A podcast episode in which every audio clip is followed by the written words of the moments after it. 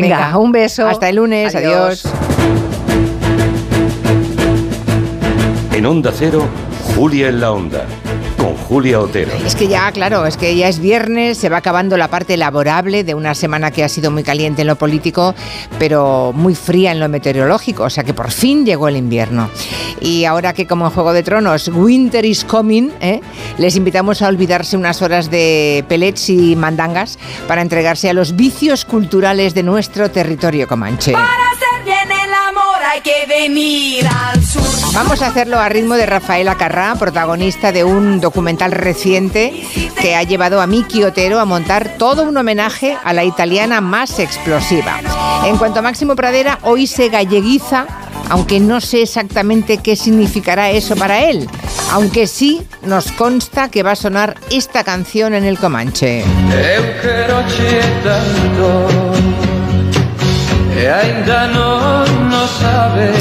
Como sabemos también que hay muchos oyentes que esperan el comentario de Santiago Segurola sobre Beckenbauer, ese mítico futbolista alemán, el más elegante de los futbolistas que lo ganaron todo, según Gary Lineker.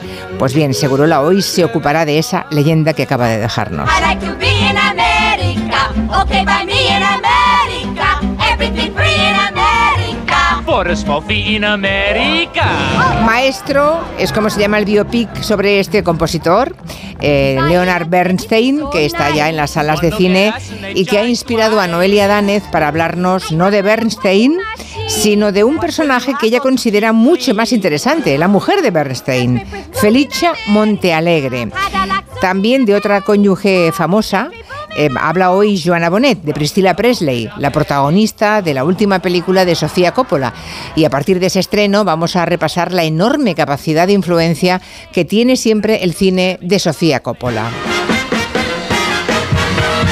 Vuelve Ferran Monegal para repasar la tele que nos ha acompañado en los últimos siete días, desde Teresa Campos a uno de los hijos de Carmina Ordóñez, pasando por el hormiguero. Es que este hombre no se pierde nada. Amor, señor.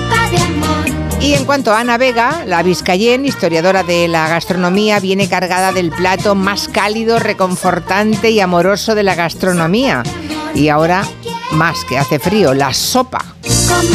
Esa asquerosidad, según Mafalda, que a muchos nos encanta. Ahora es el momento de entrar en calor con la mesa de redacción, sin sopa o con sopa. Aquí tenemos a Eulalia Rosa. Me encanta la sopa. Ah, mira. Es uno de mis platos favoritos. ¿Ah, sí? Sí. ¿Qué tipo de sopa? Casi cualquiera, pero Casi, la bueno. mejor la de pollo con fideos. Nunca has probado la mía. No, es No que sabes- tú siempre dices, nunca has probado, pero aquí no traes nada. Yo Ya. quiero en la redacción un puchero de Julia. Tendré que hacer en casa un día una- una- un encuentro de puchero, Por porque favor. vamos. Roger de Gracia, buenas tardes. Buenas tardes, fan de la sopa y mi hijo también tiene un récord de siete boles de sopa seguidos. ¿Siete? Siete. Es con, que... con siete años. solo, Madre ¿eh? mía. Marina Martínez Vicens, creo que en su casa comen menos. No comemos muchísima sopa y yo bordo la sopa de pescado. Una vez hice una sopa de pescado y comiéndola exclamé, qué rico y calentito. Mis hijas dijeron, qué grima. Y cada vez que hay sopa dicen, qué mamá, rico y calentito. Ya. o sea, el grimómetro es invento de tus hijas. lo, tienen, lo tienen muy flojo, lo tienen muy flojo. Tenemos también al arquitecto de cabecera, como siempre, como cada viernes, David García Asenjo en Jaén. Buenas tardes. Hola, buenas tardes. Va a hablarnos de mm, en lo que se ha acabado convirtiendo los centros comerciales en una especie de catedrales de nuestro tiempo. Yo no sé si los oyentes son muy aficionados o no a los centros comerciales.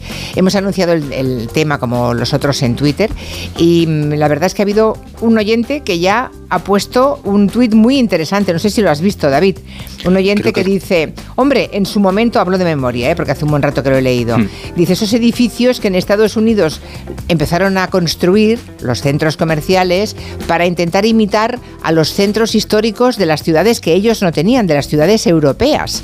O sea, Eso los es. americanos se inventan los centros comerciales para imitar a Europa y al final Europa acaba imitando a los americanos colocando esos centros comerciales en las zonas del extrarradio, ¿no? Tanto en los centros comerciales del extrarradio como convirtiendo los centros de las ciudades en propios centros comerciales, todos iguales unos a otros. Así Es que, verdad, es verdad. Un movimiento un poco del demonio. Sí, un movimiento del demonio en el que obviamente los americanos ganan siempre. O sea, siempre nos imponen todo. Hasta cuando Sí. nos imitan a nosotros, acabamos, acabamos imitándoles a ellos. Sí, es el inventor era, impresionante. era austriaco y que emigró allí y luego cuando volvió a Austria, ya cuando se jubiló y vio que había importado el modelo, dijo, yo de esto no quiero hacerme responsable.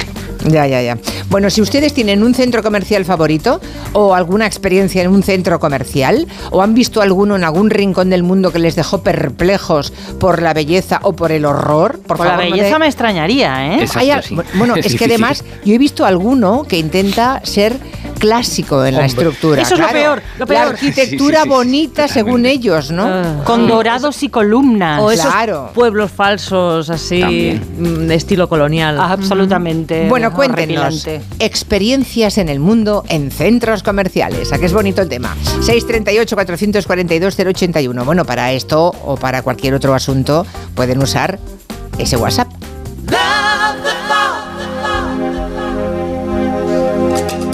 ¿Conocen algún pelirrojo? Además de Mick Hucknall, el de Simply Red, hoy es el día de besar a un pelirrojo. Que lo sepan.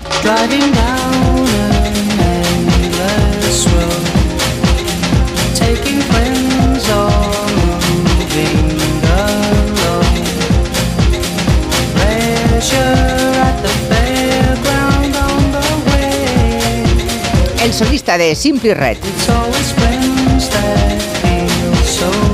pelirrojo, claro. Por eso lo ponemos. Si es el día de besar a un pelirrojo, hay que poner a este caballero, claro. Claro, y ahora pillo que el nombre del grupo. Simply Red. Claro. Ah, 40 años tarde. Lo que Oye. se aprende, ¿eh? Yo también me acabo de dar cuenta.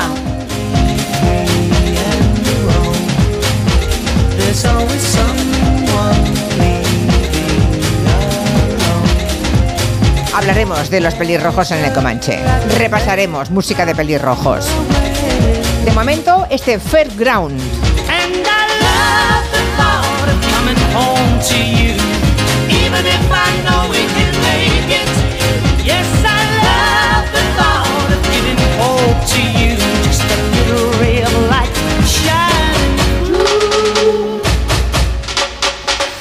Oh, cómo me gustaban Simply Red, de verdad. Me A mí gustaron también. muchísimo.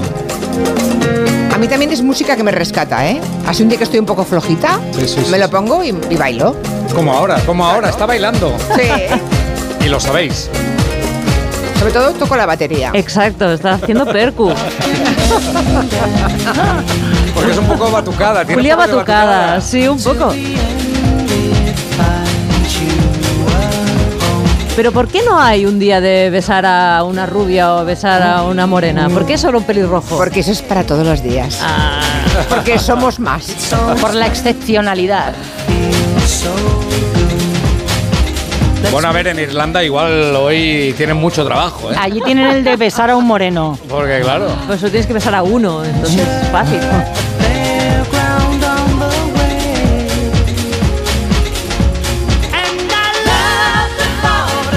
Varios pelirrojos en mi familia. Siempre he sentido mucha envidia. ¿Ah, sí? Oh, sí. Sí, porque les tocó a ellos el pelo bonito. El tuyo es precioso, ¿eh? Eh, Te diré, Eulalia. Pero no hay el día de besar a, a la chica con el pelo Son todos. castaño normal. Son todos. No me dejan, no me dejan escuchar la canción. Ay, ¿cómo sois? ¿Cómo habláis? ¿Qué hambre tenéis? Por favor. Ahí viene el golpe. ¡La batería, Venga. Julia! ¡Ole! Es el Carliños Brown de Onda Cero.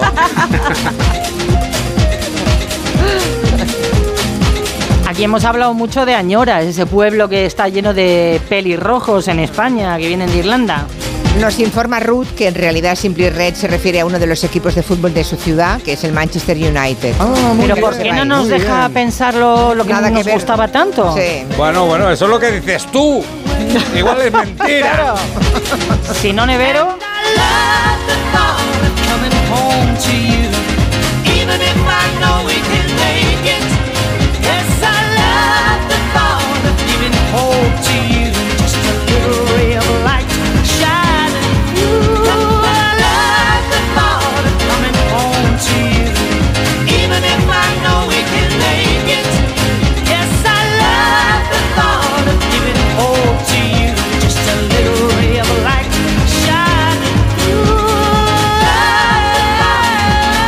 ¿Esto convalida Somos Humanos?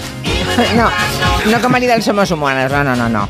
Eh, por cierto, no, no os he contado que esto viene de, de South Park, aquella serie de dibujos ah, tan salvaje. Oh, Dios mío, ha matado a Kenny. Sí, exacto, eso.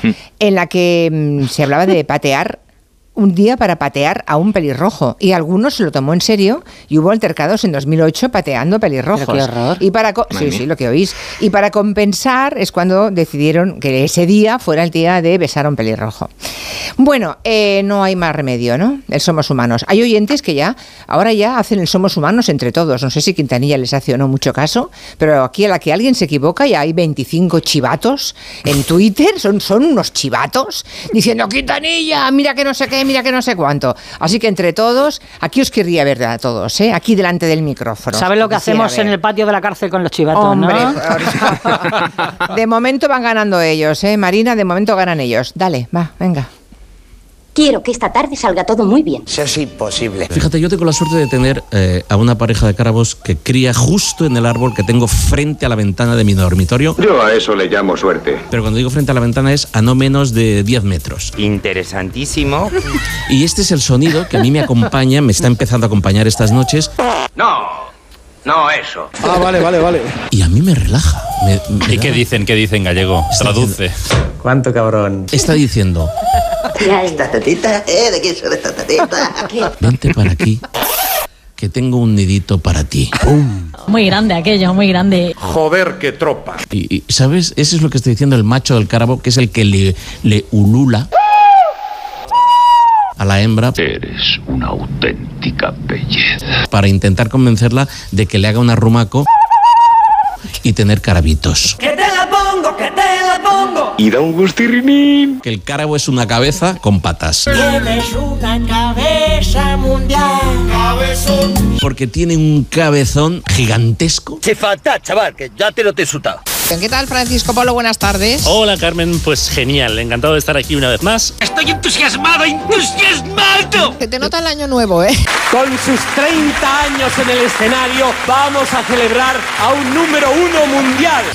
Vengo con energía, ¿no? Vienes con energía, Absolutamente right to the top. con ganas, con ilusión. Con mucha personalidad y mucha fuerza. Ya, lo voy a decir. Feliz año nuevo. Otra vez sorprendente.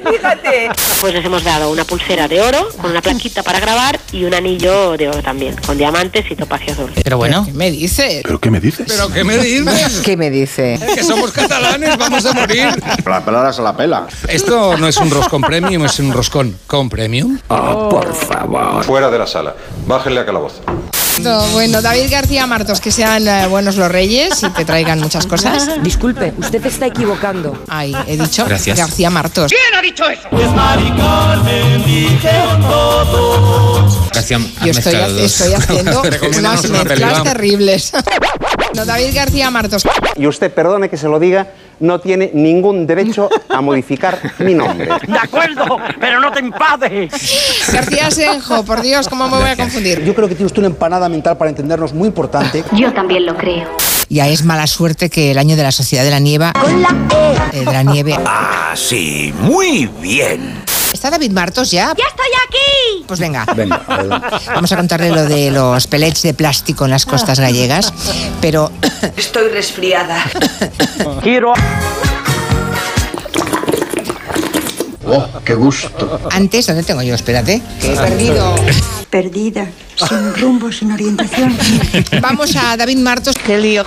Tú no sabes lo que pasé yo cuando eh, en un aeropuerto con un pantalón blanco manchado de vino tinto. Hoy, hoy, hoy, hoy. Madre mía, y el pestazo que mete eso hasta Bueno, que te puedes cambiar. Era lo de menos el pestazo, era el lugar de la mancha y, De cuyo nombre no quiero acordarme. y el color de la mancha, ¿comprendes? Claro que sí, guapi. Te he visto la intención, Joan Quintanilla. ¿Ah, sí? Ya han apuntado. Hombre, claro. Ya, está- ya- ya me veo el Somos Humanos. Lista, ¿qué quieres una lista? Y seguro que aquí Quintanilla ya está buscando el zum zum, zum zum, zum zum, zum zum. Ya, está- ya- ya me veo el Somos Humanos. Zum zum, zum zum. Ya han apuntado. ¿A qué huele la risa? El pestazo que mete eso. ¿Eh? Aquí seguimos con las personas físicas, este repaso de una hora que hacemos con Raquel Marto, Rusi de Gracia, Pepe Colubi y Pedro Vera. También lo puedo decir al revés si queréis, ¿eh? Los que haga falta, ¿no? Haremos de vivo lo que me salga de su rostramble carno. Ah, qué, qué, qué, ¿no? Yo recuerdo cuando de pequeño me decían en casa eso de eh, cómelo hasta, hasta el final porque si no es pecado. Me lo como todo de golpe. Porque si no es pecado. Se la han tenido que comer varias veces.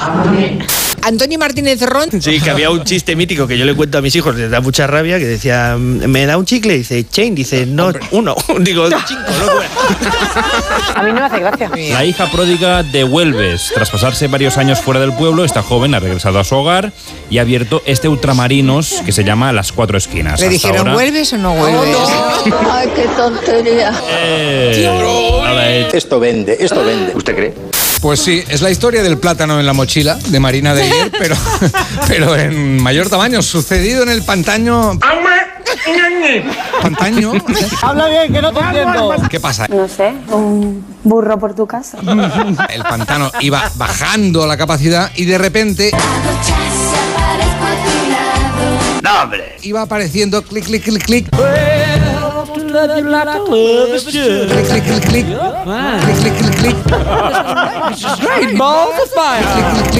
La verdad es que me quedo de puta madre. Oye, Guillem, ¿qué te sale mejor a ti, Chimo Bayo o el Furbí? Eh, Chimo Guayó. ¡Uja! Clavado. Clavado, Guillem, de verdad. Increíble. ¡Uja! Yo molo. Hombre, a ver, decir juja tampoco es que tenga mucho mérito. O sea, yo sé la parte fácil esta, Guillem. Luego sí. está la chiquitán, chiquititán, tan. Esa es la buena. ¿Eso te la sabes? eh, Chiquitán, chiquititán. Chiquitán, chiquititan, tan, tan, que tumban, ban, que tumban, que te, que te, que tan, ban, ban, que tumban, que pe. soy un friki. Antonio Martínez Ron. Que tiene un cabezón gigantesco. Pero bueno, Me dice. ¿Pero qué me dices? ¿Qué me dice? ¿Está David Martos ya? David García Martos con Raquel Martor. Martos García Martos. Raquel Martor. Martos. Martos. Martor. Chiquitán, chiquititan, tan, tan, que tumban, ban, que tumban, que te, que te, que tumban, que pe. Que te, que te, que te, que te, que te, que te, que te, que te, que tan, ban, ban, que tumban, que pe. Chiquitán, chiquititán, tan. Chiquitán, chiquititán. Chiquitán, chiquititan, tan. Chiquitán, chiquititán, tan. tan, tan. Chiquitán, chiquititán, tan. Que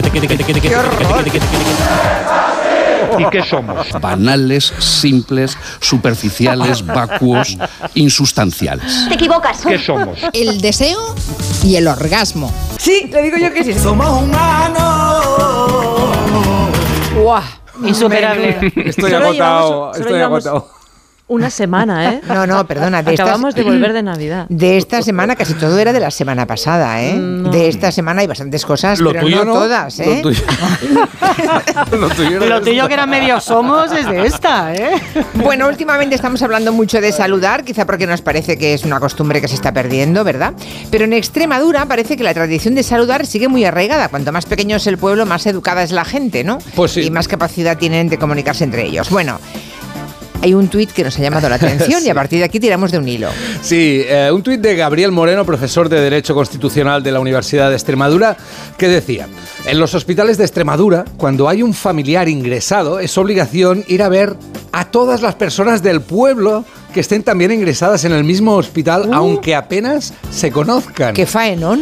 Dice, no seremos los más ricos, pero que somos buena gente no nos lo quita nadie. Yo quiero tener millón de amigos y así más fuerte poder. O sea, tú eres de un pueblo, vas al hospital a ver a tu pariente, a tu padre, a tu primo, tu hermana, tu tía, quien sea, y si hay gente del pueblo, pues tienes que pasar a verlos. Y la pregunta es, ¿pasa esto en todas partes? ¿En España? En toda general? España, ¿no? ¿En los pueblos? Hombre, cuanto más. Yo creo que en los sitios pequeños sí.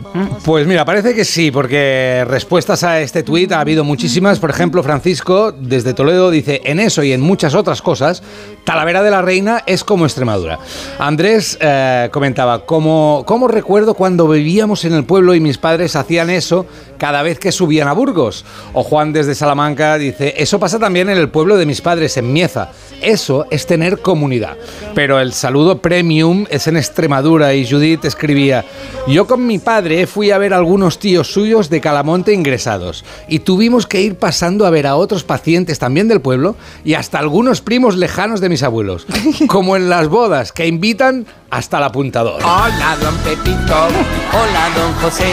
¿Pasa usted ya por casa? Por su Y así uno y al otro. Habitación por habitación.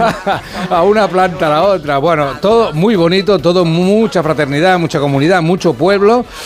Pero hay preguntas. A ver, ¿Cómo sabe la gente que hay otra gente del pueblo allí hospitalizada? Porque en los pueblos se sabe todo. Se lo dicen, claro. Claro. Ya que vas a ver a fulano, pásate que Claro. están los no sé quién mm, ingresados. Vale, Claro. esta la sabíais, pero eh, a ver si sabéis esta. Es cierto que a veces gente de Extremadura se pone un bigote y un monóculo.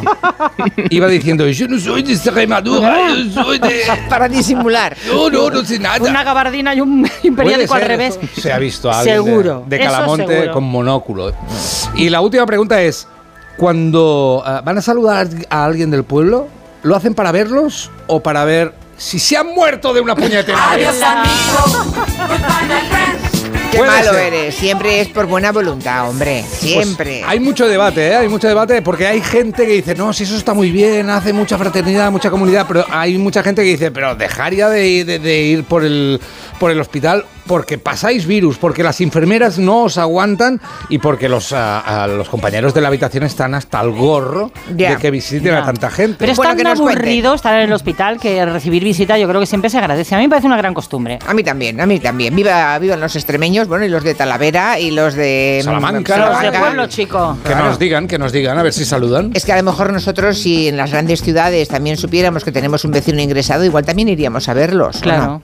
Eh, no. Seguro. No, vale, bueno, bueno, pues nada. Bueno, volvemos a los. Vamos a los No centros. puedes ser tan desalmado como aparentas. No, que va, que va. Ahora que vienen las rebajas y está la cosa con temperaturas bajas, seguro que es el momento en que triunfan los centros comerciales. Te metes en uno y mira, estás calentito y vas de compras, ¿no? Eh, nuestro amigo y antropólogo Manuel Delgado eh, dice que el equivalente de las catedrales de nuestro tiempo son eso, los centros comerciales, el lugar en el que la gente se reúne, en las que podemos ser reconocidos eh, como sociedad y también la época en la que nos ha tocado vivir. Lo que no sabemos es cómo van a pasar a la historia, ¿no? En los libros de historia, en el futuro, ¿cómo van a estudiar los, esos centros comerciales, David? Pues es una tipología que es propia del siglo XX, es totalmente nueva. En, es heredera en parte de otras, pero definen un único elemento, el edificio y ciudad. Se diferencia del mercado tradicional en que tiene una parte de experiencia turística, porque no solo se trata de construir un ámbito en el que se va a comprar, como los mercados de hierro de nuestras ciudades, sino que en el centro comercial se va de compras, sin necesidad de llegar a llevarte nada de las tiendas. El- ante los primeros centros comerciales, Frank Wright decía que han levantado ustedes una nave ajardinada que cuenta con todos los males de una calle de pueblo y ninguno de sus encantos. Qué bueno, El qué bueno. Sí. es una definición creo que perfecta de, de lo que es. Lo que pasa es que es cierto que, que es un, un elemento muy definitorio del- de la arquitectura de la segunda mitad del, del siglo XX. Por cierto, primero- ahora que sí. estarán pensando los oyentes, ¿cuándo se construye el primer centro comercial en el mundo? Pues el primero fue en 1956 en una ciudad de Minnesota. En Minnesota. Y, Vale. Sí, y su inventor eh, lo repitió por Estados Unidos y con ligeras variaciones en fundamental, luego se han extendido por el resto del mundo. Es cierto que en 1956 es el primero que se empezó a construir en a primero de los 50, pero es una eh, como la culminación de unos experimentos que llegaba haciendo este hombre desde, desde que llegó a Estados Unidos a final de los años 30, exiliado por, por, la, por la guerra. El diseño está orientado a impulsar el deseo de compra. Y bueno, Pedro Torrijos ha explicado esta, esta semana en un hilo cómo se busca que en estos espacios nos, desorientemos para que nos cueste salir de ellos y comprar, casi como si fuera un laberinto, pero también es cierto que evitan los aspectos psicológicos negativos que hacen que nos podamos sentir agobiados y, y que, que sea un ambiente lo más agradable, agradable, agradable posible, pero para tratar de que compremos. O sea que de entrada, cuando nos perdemos en un centro comercial, en los más grandes hay algunos medianitos y pequeños que Sí, claro, eh, es no, se puede, pero es verdad que hay algunos grandes en que uno se puede perder. Eso está deliberadamente diseñado arquitectónicamente así, para que vayamos de un sitio a otro y, y que se despierte el impulso de comprar, ¿no? se despierte el impulso de comprar, de comprar que cada uno, que podamos llegar a cada punto de- del edificio, que no haya unas tiendas perjudicadas por estar. Hombre, eh, la- hay unas que están más en fachada y, y son más caras, pero se intenta que se llegue a todas y en parte se llega por este efecto de, de la desorientación. Es curioso porque lo que hacen es, como decíamos al principio, eh, intentar copiar los modelos de los cascos históricos comerciales, los centros de las grandes ciudades europeos. y y claro, en una sociedad en la que tenían que coger el coche para todo porque no había ciudad, ¿no? En Estados Unidos venía muy bien, pero luego, en el- claro, cuando se hace en Europa lo que hay- tenemos que hacer también muchas veces es coger el coche para ir al extrarradio a uno de esos centros. Pero no había ninguna necesidad a priori, la hemos generado después. Pero porque las ciudades ahora crecen eh, en paus y en lugares sin servicios y desprovistos de todo, ¿no? Hay que irse fuera a ese, a ese mall espantoso. Sí, hemos heredado eh, no solo el, el modelo de cen- de centro comercial, sino en parte el modelo de ciudad. Una ciudad en la que dependemos del coche para todo. En Estados Unidos era así. Claro, pero aquí tenían no, ciudad, aquí pero no era así, claro. Entonces, eh, el- las ciudades se han ido construyendo eh, sin dotaciones públicas. Entonces, bueno, pues lo que, lo que ha pasado es que los centros comerciales han venido a sustituir estas dotaciones, estas dotaciones públicas. Claro, claro. Tú mm, levantas un barrio en el extrarradio de una gran ciudad en el que hay 5.000 viviendas y lo, lo segundo que tienes que hacer es un centro comercial. Claro, porque claro, allí- para ellos. Y allí es donde los adolescentes echan la tarde, normalmente. Sí, y los mayores. Y y- los mayores. Claro, claro. Con sensación de seguridad. Luego, a la vuelta nos va a contar García Senjo que el tema de la seguridad y el confort, lo que sentimos cuando estamos dentro de un centro comercial, también es exactamente el objetivo que se busca. ¿eh? A diferencia de andar por las calles, parece que si estás dentro de un centro comercial estás mucho más Uh. Me pasa lo contrario. Va, bueno, ya, ya, ya, ya, ya. Bueno, luego volveremos a eso. Ahora un oyente de Villa Manrique A ver. dice, en mi pueblo, Villa Manrique de la Condesa, Sevilla, eso es ley. Ir a visitar al que está en el hospital del mismo pueblo, hay que hacerlo. Siempre. Sí, es sí. ¿Mm? En Onda Cero, Julia en la Onda, con Julia Otero.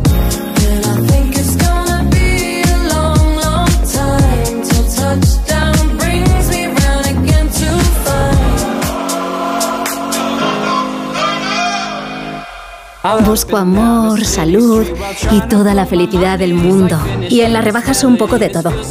Cuando buscas, no siempre encuentras, pero en las rebajas del corte inglés siempre encuentras lo que buscas. Con descuentos en moda, deportes, hogar, accesorios, lencería, zapatería. Del 7 de enero al 29 de febrero, las rebajas del corte inglés. En tienda. Si lo que te separa del universo digital de tus hijos son puertas que todavía están cerradas, ¿cuántas estás abriendo? El universo digital de tus hijos e hijas es todo un mundo. Más puertas abres, más lo entiendes. Descubre cómo en FAD.es. Con la colaboración de Fundación A3 Media. Oye Alberto, ¿tú tienes alarma? Sí, la de Securitas Direct. ¿Y qué tal? Es que estamos pensando en ponernos una. En mi bloque la está poniendo todo el mundo. Y me preocupa que si vuelven a robar, entren en mi casa. Ni te lo pienses, por lo que cuesta, merece la pena vivir tranquilo. Protege tu hogar frente a robos y ocupaciones con la alarma de Securitas Direct. Llama ahora al 900-272-272. Más que 60 consigue un sexy 60% de descuento en tus nuevas gafas. Infórmate en soloptical.com. Soloptical, solo grandes ópticas. En Onda Cero, Julia en la Onda, con Julia Otero. Una de Salamanca, en mi pueblo también se hace. Cuando vas al hospital a ver a alguien y hay alguno del pueblo, tienes que pasar a verlo. Soy extremeño y es- en realidad es cierto, ¿eh? lo de visitar a los enfermos del hospital. Como vayas al hospital y haya varios ingresados del mismo pueblo, hacemos el recorrido. En La Rioja también cuando vamos al hospital y hay alguno del pueblo, aparte del que vamos a visitar, nos pasamos a ver al pueblo. Y en los entierros lo mismo, todo el pueblo va a acompañar al, al difunto. En Galicia la verdad es que eso también es tremendo.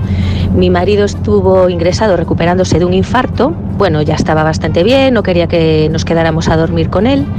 Entonces un día eran las 11 de la noche, estaba durmiendo y en esto que abrió un ojo y se encontró a un amigo de su padre sentado en la silla mirando para él y estaba pues eso, mm, haciéndole una visita, esperando a ver si despertaba para poder charlar un rato. ¡Qué grande! Impresionante. Un gallego a las 11 de la noche mirándote. ¿Vale? ¿Lo tenéis? Sí, pues venga. Y tú recuperándote de un infarto, ojo, cuidado. Tenemos un doctor eh, de Diego que dice, no niego la buena voluntad de visitar a los vecinos y vecinas ingresados, pero recuerden que eso aumenta la probabilidad de contagios y dificulta el trabajo del personal. Sí. Bueno, ya, sal- ya es normal que alguien del sector sanitario Se queje, pero alegra el, an- el ánimo y el alma. Sí, pero es curioso porque qué diferente es la España rural o de la pequeña de la pequeña población con la España ur- más urbanita de Sí. las grandes ciudades. Sí, sí, yo me encuentro un vecino eh, al salir de casa, mm, cambio de acera. claro, pero yo he tenido, por ejemplo, a mi madre internada y con vecinas de habitación a las que no la iba a ver nadie nunca. Pasaban Mm. los días y las noches y estaban siempre solas. Y hay pocas cosas más desoladoras, francamente. Desde luego. Ah, Así que la calidad de vida está en los lugares pequeños, ¿eh? Lo estamos comprobando, fijaros, ¿eh? Eso sí que es comunidad. Ah, microbios y bacterias al margen, ¿eh? Que entiendo que lo que dice el médico también tiene razón. También, también. También Hay que depende ordenarse, pero... de si alguien está operado de algo o tiene algo contagioso, Oye, obviamente. que si vienen a las 11 de la noche o hacen cola en la puerta de tu habitación y tú estás fastidiado, pues tampoco, no sé. Yo me levanto a las 11 y veo un gallego allí, de verdad. ¿Eso qué es el resplandor? ¿O qué pasa A ti no te iremos a ver, no te preocupes. Ir a un concierto infantil no tiene por qué ser un suplicio para los padres. Hay bandas concebidas que eh, para los niños que en cambio hacen cosas chulísimas que acaban generando la misma afición incluso entre los mayores. Sí, los padres y las madres del mundo tienen que saber que hay vida más allá de la taza y la tetera. Que levante la mano el padre o la madre que no, ha- no se sabe esto de memoria. Esto no se va a ir de nuestra cabeza, Marina, porque lo pones. Porque existe y es una realidad. Y no podéis cerrar los ojos a ella. Pero sí que podéis hacer otras cosas. Porque eh, se puede ir con los niños a un concierto y pasarlo tú también fenomenal. Cantar, bailar, disfrutar. Somos una familia de alto voltaje, mitad urbanos, mitad salvajes. Esta que suena es la Billy Boom Band, que el domingo presenta en el Circo Price de Madrid su último disco que se llama Desobediente. Y el cantante es Marcos Cao, lo conocimos en Santander, en un programa que hicimos allí. Él es músico de formación clásica, tiene banda de adultos, que es La Sonrisa de Julia. También canta en solitario, pero eh, le ha dado muchísimas satisfacciones y la sigue dando hacer música para ese público pequeño, pero al que hay que respetar y no darle porquerías, que durante estos 10 años han estado viendo a la Billy Boom Band. Eh, siempre tuvimos la idea de generar un espacio musical, una banda de rock, donde pudiéramos hacer música para nuestros hijos en principio y sus amigos del pueblo de Cantabria donde vivimos, pero eh, sin hacer música simple o sencilla por el hecho de estar dirigida a los niños. Siempre hemos pensado que se pueden hacer música con arreglos complejos y con letras inteligentes porque ellos son mucho más abiertos mentalmente y cognitivamente que nosotros. Y ahí están sus influencias, y por qué no le va a gustar a un niño Polilla, Miroquay, Michael Jackson o Queen, ¿no? Con una letra pensada para ellos. Yo solo busco la manera de pasarlo bien. Empieza a haber grupitos que hacen estas cosas. Uno de los pioneros son un, un grupo asturiano, Petit Pop, que tenían una banda de música indie, Polín en la playa, Polín en la playa, pero empezaron a tener hijos y claro, se convirtieron en Petit Pop. Que no, hoy no quiero levantarme, prefiero quedarme en cama, tráeme por favor. Y haciendo también cosas interesantes para niños están los Pinkertons, Yo soy ratón, hay un espectáculo que lo peta que se llama Rock en Familia, con actuaciones por toda España, eh, donde te cuentan la historia y te cantan temazos de Rosendo, de ACDC, de Metallica o de Queen.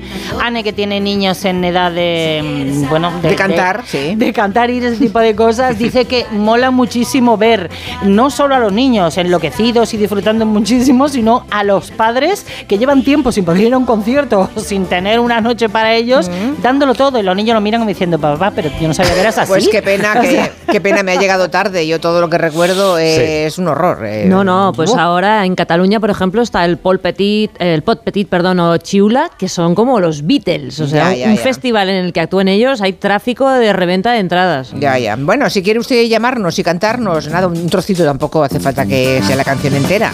La de la tetera. De esas de niño que tiene clavada.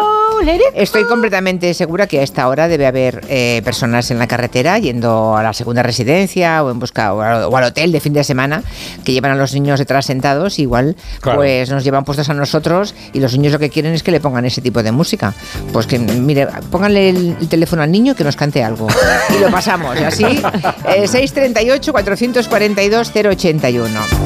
Hablando de centros comerciales, hay un colega tuyo en Twitter, David, también arquitecto, que dice que mm, él no conoce ninguno que tenga un gran interés arquitectónico. Dice, en general, el nivel es muy bajo.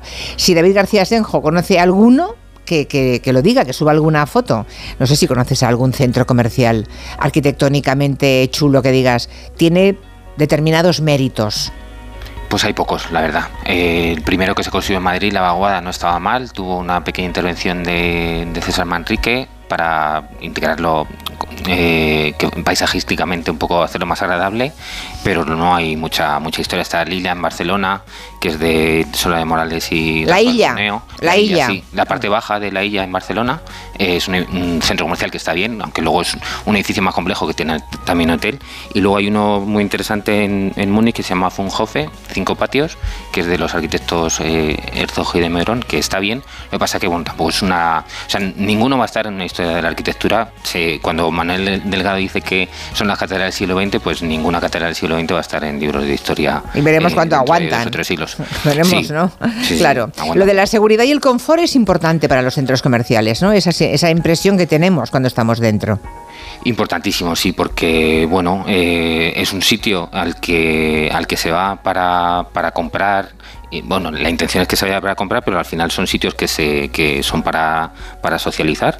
Tienen que ver con el diseño de, de la ciudad que está basado en el consumo, pero una ciudad que también abandona la creación de espacios comunes. Entonces la gente reconoce en el centro comercial el lugar en el que puede ir a socializar, en, en barrios en los que apenas hay, hay equipamiento público. Por ejemplo, en la Vaguada se vendía como que la gente, las personas mayores, podrían ir a pasear por la mañana mientras hacían la compra en un barrio en el que solo había bloques de viviendas Claro. y no había ningún parque ni nada, ¿no? Bueno, se puede ir a comer, se puede ir a tomar café, Claro, se puede se todo, claro, en algunos hay cines incluso. Sí, y aire acondicionado. Exactamente, no llueve. eh, en fin, es un sitio que, que está, eh, está pensado para, para que vayamos. Pero es eh, que los cuando primeros- llueve se petan. De familias con niños que no saben qué hacer. Claro. Claro, claro. Pues aparcar perfectamente, porque en parte del origen de, los centros comerciales es que eh, veía el arquitecto este que los diseñó que cuando empezaba a haber muchas tiendas en las calles de Nueva York o de las grandes ciudades, la gente no sabía qué hacer con el coche. Entonces dijo, bueno, pues habrá que llevárselos a la periferia para que la gente vaya con el coche y luego ya allí pase la tarde, pase la tarde entera. Una de las cuestiones que, tiene que ver con la seguridad también es la seguridad de que son espacios sin barreras arquitectónicas, son muy cómodos de, utilizar. Eh, ahora muchas calles no tienen ni bancos ni sitios para sentarse o para descansar un rato, que a las personas mayores que ocupan bastante este espacio le- les, vendría bien. En los centros comerciales hay eso, hay aseos, aseos limpios, que en las calles, eh, lo hemos hablado alguna vez, tampoco lo hay. Entonces, bueno, pues eh, aunque hay algunos centros comerciales que están orientados a un público exclusivo, pues eh, son sitios en los que la gente se percibe que puede ir, está tranquila y luego también hay un intercambio de grupos sociales que en las ciudades están cada vez más cementadas y muchos centros comerciales son un lugar para, para conectar. Seguro que si han ido estos días a la mm, frutería habrán visto que las naranjas de pronto han subido de precio. Me he bajado a la boquería y he visto los precios que no están mal, ¿eh? Entre 1,70 el kilo, incluso hasta los 3 euros. Ah, bueno. Ah, no está nada mal. Y eso. Pero aún así han subido, ¿eh? Claro, no, es lo que, es lo que digo. Ha subido el precio del, del kilo de naranjas una barbaridad respecto a los últimos cinco años, también porque ha subido en origen. ¿Y por qué? Pues porque ha bajado bastante la producción. Lo hemos hablado con el presidente de la Mesa de Precios de Cítricos de la Lonja de Valencia, que se llama Genaro Aviñó, y nos ha contado que este año la naranja está pagándose a los agricultores entre 30 y 50 céntimos el kilo. Y el problema principal, la sequía. Este año, si contamos todos los cítricos, en España se van a producir un millón y medio menos de toneladas entre, entre mandarinas, naranjas, limón y pomelos. ¿Por qué motivos? Pues fundamentalmente eh, la sequía está haciendo eh, estragos, eh, sobre todo en Andalucía. Andalucía en naranjas produce un volumen muy importante, casi el 50% de las naranjas eh, se producen en Andalucía.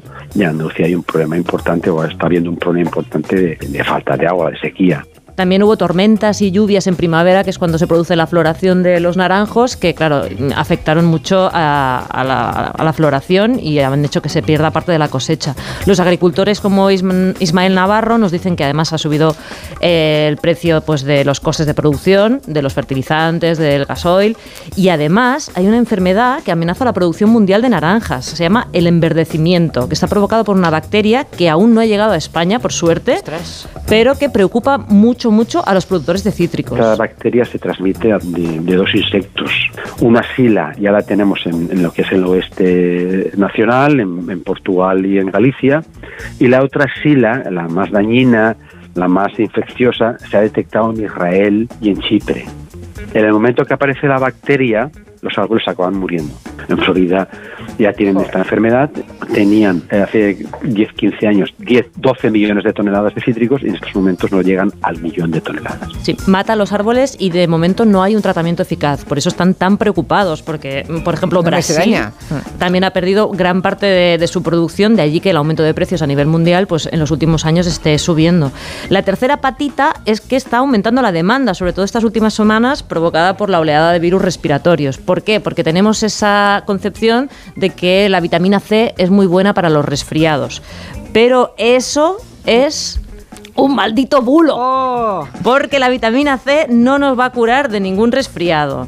Que sí, nos va a ayudar, es muy sano, bla, bla, bla, pero no nos va a curar. Nos lo ha contado el bioquímico José Miguel Mulet. Pues sí que es verdad que si tienes niveles muy bajos de vitamina C, las defensas las tienes muy bajas y eres más propenso a coger resfriados o a coger virus y a coger bacterias. Pero si tienes el nivel de vitamina C que toca, que prácticamente todo el mundo lo tiene, porque tenemos suerte de vivir en un país donde todo el mundo está bien alimentado, pues por más vitamina C que tomes no vas a tener más defensa. Esto es como pensar que si le pones más gasolina al coche va a correr más.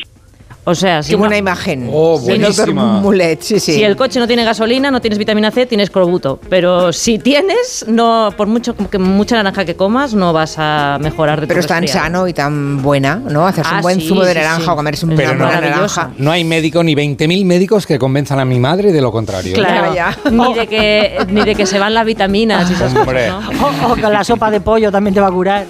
Bueno, pero aquí Richard nos recuerda que hay un centro comercial, el centro comercial Calatrava de Oviedo, pero pone un icono de alguien tapándose la cara. No sé si es que es muy Claro. feo o que es, Es muy bonito. horror, Es, un horror. Ah, vale, vale.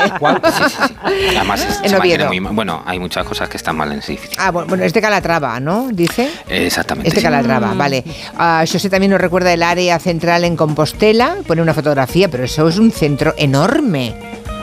Eh, A ver si lo veo. Muy grande, sí, sí. Lo, lo voy a retuitear para que lo veáis. Todo el Es mundo enorme. sabe que los centros comerciales Hmm. son los primeros sitios que eligen los zombies en, una- en un holocausto zombie. Hay que huir de Por ellos. algo es, Y luego efectivamente. hay muchos oyentes que dicen que, mm, que también le ocurre a los bares de barrio, que también están desapareciendo. Ahora toda la gente de barrio lo que hace es ir a esas cadenas impersonales de café, bebidas, sándwich, que parecen sitios de gasolinera de carretera. Lo dice Gustavo. Sí, sí, es verdad. Y además ahora los centros de las ciudades se están quedando vacíos. Entre eso y la compra online, estamos acabando con el comercio Yo he local. visto cumpleaños infantiles organizados en una famosa tienda de muebles suecos que tiene una cafetería muy grande y servicio de cuidado de niños. Ah, y los niños son desmontables. También, sí. No le digas a Roger que fue barato porque... el- Las albóndigas baratísimas y buenísimas. La Comisión Europea quiere pedir ayuda a una cantante superestrella estadounidense, la cantante estrella por excelencia de este momento, eh, que es Taylor Swift, para que se aumente el número de votantes cuando llegue aquí el mes de junio y tengamos las elecciones al Parlamento Europeo. Sí, señor. La persona del año, según la revista Time, que es Taylor Swift, puede ser también el revulsivo que necesita el viejo continente para que los jóvenes acudan a las urnas. Esto es lo que han pensado la Comisión Europea, que ha hecho, eh, bueno, el miércoles, el miércoles hizo un llamamiento a Taylor Swift para que animara a los electores de menor edad a votar en los comicios comunitarios que se celebran en junio.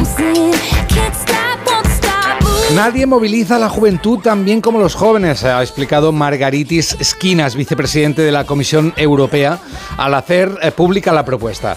Es verdad que no le falta razón porque ya en septiembre, no sé si os acordáis, al día siguiente de que Swift pidiera a los electores de su generación que se registraran para votar en, en las pres- presidenciales de Estados Unidos, 35.000 personas se apuntaron a las listas en un solo día. Ya, ya. Qué barbaridad. Esquinas eh, decía, tengo la esperanza de que alguien de su equipo de prensa esté siguiendo esta conferencia y le transmita, esto. envíale un WhatsApp, no seas rata. Escríbele por Insta. Eh, Dile algo tú.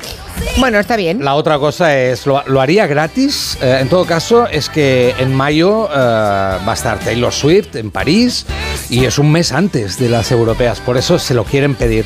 En campañas electorales es verdad que utilizar a famosos se ha hecho siempre. Aquí, por ejemplo, recordamos las últimas presidenciales, Amaral, los Javis, Jorge Javier Vázquez, o en Estados Unidos, Chris Rock y Naomi Campbell y otros que se desnudaron. I'm naked. I'm completely butt ass naked. I'm naked. Se desnudaban para que la gente fuera a votar y de todas maneras... No lo recuerdo esto. Yo tampoco, pero Ah, estaba vale. mirando el vídeo vale, vale. y muy Y bien. es verdad, vale, vale, Es verdad, bien, están no todos en pelotas y algunos son guapos y otros no tanto, pero están todos encantados de conocerse.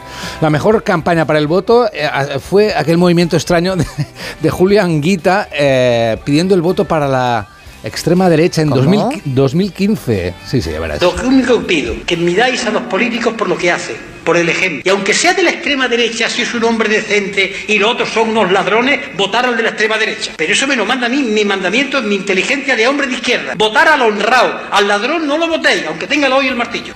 Votar al honrado, Qué no al ladrón. Sí, sí, sí. Luego tienes que saber quién es el honrado. Sí, claro, pero en caso de saberlo, Muchas fotografías de centros comerciales en Zaragoza. El primer centro comercial, nos cuenta Sonia, fue el Caracol en los años 80-90, que tenía un cine con muchas salas, algún tío vivo incluso, o similar para los niños, salas con billares y máquinas de videojuegos. Madre mía, Bueno, hoy- claro, es que ahí están, deben estar todas las trampas para toda, Claro. toda Y- la familia. ¿y Taylor Swift no puede pedir la demolición de los centros comerciales, por ejemplo? Más mensajes. Vivo en Madrid, con lo cual aquí el centro comercial es por metro cuadrado.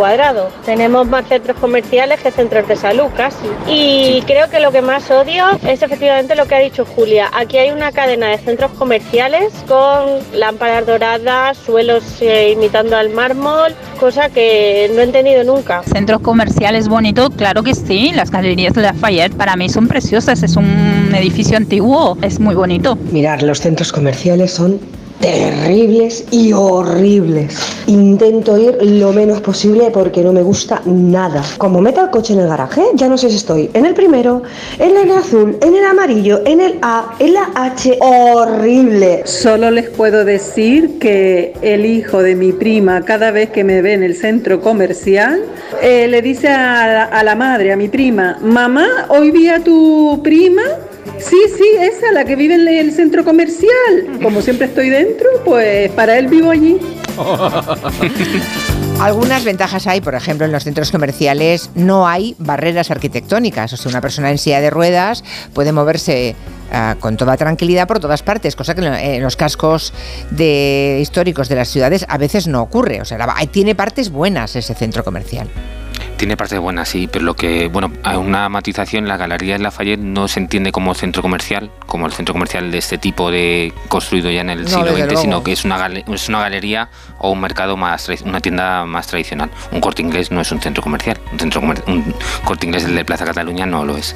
Eh, y eso tiene una, una cuestión buena que, que los centros comerciales son sitios en los que se puede, eh, están pensados para que la gente pueda circular bien, pues tienes tus escaleras mecánicas, ascensores, no tienes eh, en el pavimento, de hecho eh, se suele poner suelo de mármol, lo decía el arquitecto que solía poner suelo de mármol, porque era un material que, que resistía bien el, el andar con tacones, o sea, simplemente Ah. con eso, o sea, que había, está todo procuraban que estuviera todo pensado para que fueran lo más cómodo posibles. Y luego lo que decía el, arquitecto que, que inventó esta tipología era que lo- la principal característica era que tenían que ser adaptables. Eh, se diseñan de un modo que tienen una imagen eh, que es común para para todo el centro comercial, pero luego permiten que cada tienda tenga su personalidad propia y luego la verdad es que con el, a lo largo del tiempo eh, seguimos pensando que el edificio sigue siendo el mismo y pueden haber cambiado todas las tiendas y puede haber cambiado casi la arquitectura completa del, edificio, por ejemplo como la vagoda, pero se sigue reconociendo como, como un edificio que está vivo en el tiempo, pero que, que tiene toda esa flexibilidad y una cosa que los hace que hace que parezca que son seguros es que no vemos nada de cómo funcionan. O sea, no vemos por dónde entra la mercancía. Al contrario que en una ciudad que vemos eh, los camiones de mercancía, la gente que trabaja en ellos, aquí todo está pensado para nosotros. Claro que no se vea la porquería. Es verdad. Claro, No ni solo cómo porquería, cargan ni descargan, como- nada, claro, claro. claro, sí. sí. Mm. Entonces, Todo lo bonito solamente. Además no lo ¿Viviríais- vemos desde cuando llegamos por, la, ca- por el coche. ¿Viviríais en una caravana? La moda de las microcasas y las casas rodantes está, mm, está haciéndose fuerte en nuestro mundo, ¿no? Incluso entre las personas que podrían permitirse una mansión o una buena casa y, y escogen esa forma de vivir. ¿Sabéis quién ha sido el último en apuntarse a esta tendencia? Jason Momoa. Ostras, ¿y lo sabe Mari Carmen esto? Eso es lo que he pensado yo esta mañana, para que le ubiquéis, porque Carmen Juan lo tiene, lo tiene muy ubicado, pero es el actor que interpreta a Aquaman o fue eh, Khal Drogo en Juego de Tronos. ¿Ves qué largo lleva el pelo? Cuando los Dothrakis son vencidos en combate, se cortan las coletas para que todos vean su vergüenza. Jamás ha sido derrotado. Un salvaje, desde luego, Y este pero hombre vive ahora en una, en Exacto, una ha casa hecho, rodante. ha hecho una entrevista y ha contado que mm, desde que se divorció de Lisa Bonet, que no tiene casa y que tampoco tiene planeado comprarse ninguna porque vive en una caravana y va dando vueltas por Estados Unidos, que yo la verdad es que a Cal Drogo, no sé si lo visualizáis, pero no me lo imagino eh, haciendo pis en un baño portátil ni durmiendo en una, en una litera plegable de estas de... No cabe. Claro, es que mide Es metro, no- metro 93 de largo y yo creo que de ancho también, metro 93. Es Sí, gigantesco sí. este Muy señor. grande, sí, sí. Pues, a ver, hay un truquito, ¿eh? Y es que está preparando un programa que se estrena la semana que viene, que se va a llamar On the Road, y Ah. que es un programa que precisamente va de eso, de vivir en la carretera, y entonces va encontrándose con gente que tiene un estilo de vida así, pues mm, de vagabundear por el mundo, y los va entrevistando, pero él también vive en, en un... Creo que es una furgoneta. I'm through and through just a roamer. I love moving, hunting for Vaya places voz, ¿no? La voz también le mide un metro noventa, ¿eh? Bueno, claro, las cuerdas vocales de este señor también Oh, pues, deben ser gruesas como una soga. Claro, y la caja torácica, que Entonces, bueno, pues, pues dice que le ha gustado esto de la experiencia, que le ha cogido el gusanillo y que lo mismo de momento no se va a comprar una casa. Ya, claro, sí, vale. O sea que lo mismo... Venga, Jason, va, pasa, pasa. Tú, Roger, que haces muchas vacaciones de estas con, con la furgoneta y tal, lo mismo un día aparcas Yo la sí, furgo y te sí. despiertas por la mañana, estás ahí en pijama a comprar el pan y a tu lado está Jason Momoa. Coño, Jason. Coño, Jason, ¿qué haces por aquí? Por aquí nos informa que el centro comercial de Oviedo, ese de Calatrava, cerró finalmente, ¿eh? que ya solamente queda un, Por feo. un hotel y oficinas de la administración autonómica, que ya no. Bueno, es que eh, no hemos llegado a tiempo de hablar de esos esqueletos fantasmagóricos, porque a veces no Claro. funcionan los centros comerciales. Pasa pocas veces, pero cuando pasa es demoledor. ¿eh? Tiendas cerradas. Mm. En Ese centro comercial muchísimos. que se ha convertido en una especie de nueva plaza mm, del pueblo, ¿no? Lo que Ujú. era antes la plaza mayor, ahora es el centro comercial, ¿no? Sí, Qué tristeza, madre mía. pues sí. Y luego vives en sitios donde no tienes ni para comprar el pan, ¿no? Porque no hay ni media tienda. Aquí, mira, eh, el arquitecto anterior dice que el de los más interesantes está la Galería Comercial Vittorio Emanuele en Milán. Esa es bonita. Sí. Es una preciosidad. Hombre, ¿y sabes cuál Claro. es muy bonita también? Gran Vía 2, que es como el Palacio de Versalles. Tú te pones una peluca y un bastón y pasas la tarde ahí como Luis XVI. No, pero la- Encantado. La Galería de Vittorio Emanuele en Milán es muy bonita, Sí, realmente. Pero no es un Sí, sí, centro comercial. Pero claro, no es un centro comercial. No, es una galería. Es sí. otra cosa.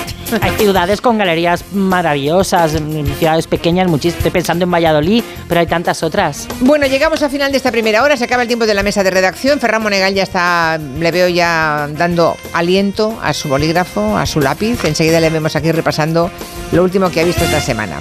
David, hasta la semana que viene. Adiós. Y el resto está dentro de un rato. Noticias y seguimos. Son las 4 de la tarde, las 3 en Canarias. 4 en Canarias. Este sábado, la liga se juega en Radio Estadio, con un partido especial. Desde San Mamés y en puestos europeos, el Derby Vasco, Athletic Real Sociedad. Además, el duelo regional entre Betis y Granada, Mallorca Celta y Las Palmas Villarreal. Con la última hora de los equipos finalistas de la Supercopa de España, las paradas habituales en los estadios de Segunda División y la Liga ACB de baloncesto. Este sábado desde las 3 y media de la tarde, vive la Liga en Radio Estadio, con Edu García. Te mereces esta radio. Onda Cero, tu radio. Julia en la onda. Si elegir es ahorrar for you, ahorra eligiendo nuestro 3x2 en atún claro en aceite de oliva Carrefour Pack de 8 y más ofertas. Como la naranja malla de 4 kilos origen España a solo 95 céntimos el kilo. Hasta el 14 de enero en Carrefour y Carrefour.es. Carrefour, aquí poder elegir es poder ahorrar. En CEPSA todos nuestros clientes son de 10. Por eso seas particular o profesional, tenemos una promo de 10 para ti. Únete a CEPSA Go o a esta resa en CEPSA y te damos 10 euros de regalo de bienvenida. Y si ya eres cliente, ahorras 10 céntimos por litro en tus repostajes. Ven a CEPSA y llévate ya tus 10 euros. Consulta condiciones en CEPSA.es. Oye, Alberto, ¿tú tienes alarma? Sí, la de Securitas Direct. ¿Y qué tal? Es que estamos pensando en ponernos una. En mi bloque la está poniendo todo el mundo. Y me preocupa que si vuelven a robar, entren en mi casa. Ni te lo pienses. Por lo que cuesta, merece la pena vivir tranquilo. Protege tu hogar frente a robos y ocupaciones con la alarma de Securitas Direct. Llama ahora al 900-272-272.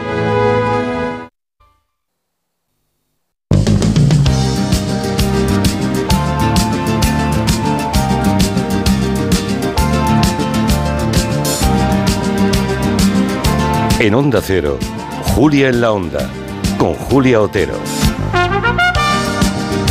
La segunda hora de los viernes ya saben que se divide entre gastronomía con la Vizcayen. Hoy vamos a hablar de la sopa, la historia de la sopa, tanto lingüística como gastronómica. Muy interesante, ya verán. Y mm, se divide entre eso, entre gastronomía y la televisión que ha visto Ferran Monegal. Levanta el dedo. ¿Quiere hablar de la sopa, señor Monegal? ¿No Soy gran amante de las sopas. Ah, sí. Sobre Pensaba- todo del caldo gallego. Oh, uh, sí. Sí. Tengo que hacérselo un día entonces. Pero ya le dije un día que usted no le pone unto. No, hombre, el no. unto. Es No. básico el unto. Ya, ya, bueno, sí, en otros tiempos, señor Monegal. Demasiada grasa, eso es un canto al colesterol. Es verdad que los campesinos gallegos ponían siempre unto en el caldo. Sí. Pero eran personas que se levantaban a las 6 de la mañana y salían con las vacas o a trabajar el campo a la que salía el sol, ¿comprende? Y trabajaban duro y entonces volvían a casa y volvían a salir otra vez. Hay para usted y para mí, no. Hay que volver a los orígenes. Sí, ya, ya, ya, pero hay que levantarse a las 6 de la mañana entonces, ¿eh? Bueno, ¿qué le ha parecido ¿El qué? esa excitación televisiva con el tema de los decretos de Sánchez, de los pactos de Ah. Puigdemont, lo que ha La semana ha sido conseguido? calentita, ¿eh? Políticamente ha sido bien calentita, ¿eh? La semana, sí. Pero qué aburrido. Al final me aburría todo esto. Le aburré, Sí, me hombre, pues fue aburre. un día entretenido. No, sí, yo sé que las teles, eh, sobre todo las de, los programas de carácter político, intentan crearnos ahí una zozobra como una película de intriga, a ver si les apoyará a los de Junts, a ver si Puigdemont llamará o no llamará. Mire, yo se lo voy a resumir con una frase que dijo el otro día Ferreras a la vista de lo ocurrido en Al Rojo Vivo. Escuche. El gobierno de Generalitat le pregunta al gobierno, oye, que has pactado con Junts que me vas a hacer unas competencias que yo no he pedido. ¿Lo he resumido bien? Este es el tema. El gobierno de la Generalitat es que, claro, a veces desde Madrid se mira a provincias y no acaban de entenderlo. Ferreras lo ha entendido. La llamada que se produce después del famoso, del famoso pacto de que acaban sin votar para no perjudicar. Sí. Tampoco favorecer, pero no perjudicar, ¿no? Y consiguen esta serie de, de, mm, prebendas para Cataluña, como es el control de la inmigración. Y... Entonces, desde la Generalitat, que es donde está el presidente de Cataluña... Ese gobierno, claro. No, no, es que no está claro. Es que aquí lo surrealista, más que surrealista, maqui- eh, manicomial, Ya, casi. Sí.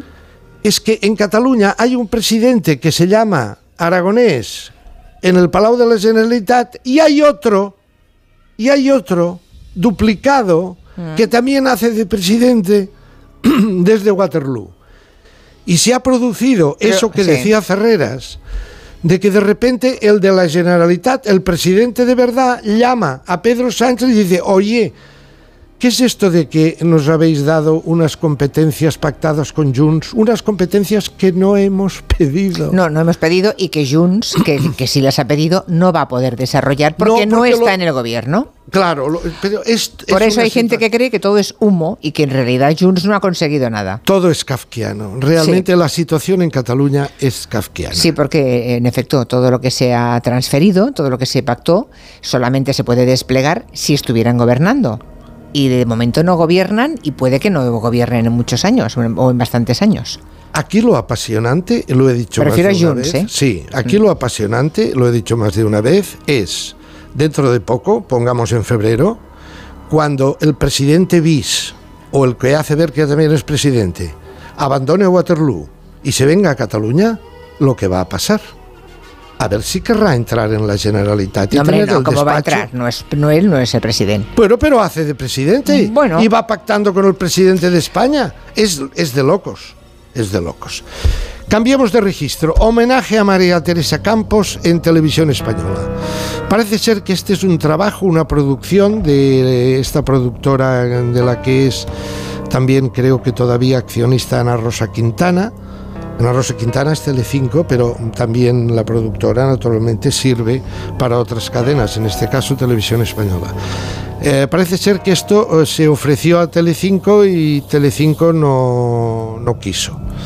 Eh, entonces mm, lo emitieron en televisión española, una audiencia relativamente baja, un 7 y pico por ciento de audiencia, en televisión española es por debajo de la media de la cadena, pero mm, a ver, eh, había, se hizo en un teatro, había mucho figurante que tenía ganas de figurar. Había gente realmente compungida, realmente eh, con el ánimo adolorido, que se notaba enseguida naturalmente primero la familia directa de ella, las hijas, Terelu, Sí. Carmen, Sí. eh, las nietas, eh, gente que se le veía que estaba realmente pues muy entristecido por la desaparición de María Teresa porque son amigos de verdad. Había muchos otros que iban allí a chupar cámara. Bueno, si les a- invitaron, señor Monegal, Sí, solo a- faltaría. A, chupar cámara Si y a decir. invitan, y pues sobre todo dar algún titular que para seguir manteniendo el tono muscular televisivo. Es decir, es aquello de los. que también ocurre en algunos, en algunos sepelios, ¿verdad? Eh, cuando van siguiendo la. Bueno, yo, la yo deduzco que todos los que estaban es porque les invitaron, así que, bueno. pues- Sí, o se hicieron invitar. bueno, no lo sé, no lo sé, no lo sé. Pero a mí me interesó, sobre todo. ¿Qué?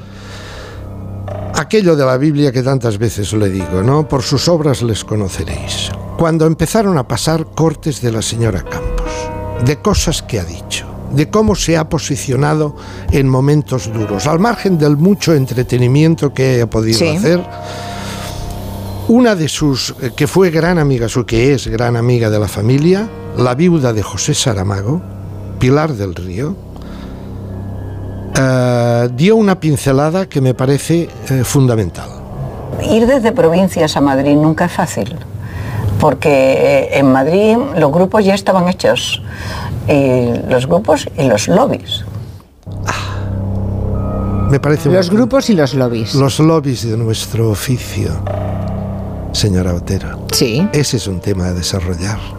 Claro que ninguna cadena querría emitirlo.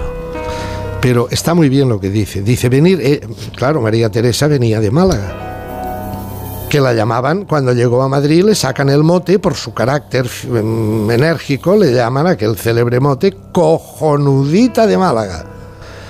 Y, mm, y claro, se encuentra lo que dice Pilar del Río, no solo los grupos, sino los, los lobbies. Los lobbies del periodismo, a quien contratan, a quien no, a quien les meten.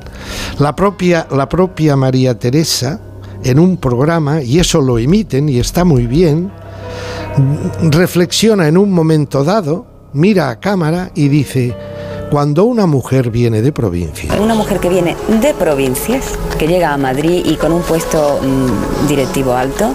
¿Y esta por qué ha venido? Algo tendrá con el director. pues no. Sí, eso es eterno. Pues no. Eso es tremendo, pero es así. esa sí, sí. porque la han puesto aquí viniendo de Málaga. Ah. ¿Que estará liada con el director o con el presidente de la empresa?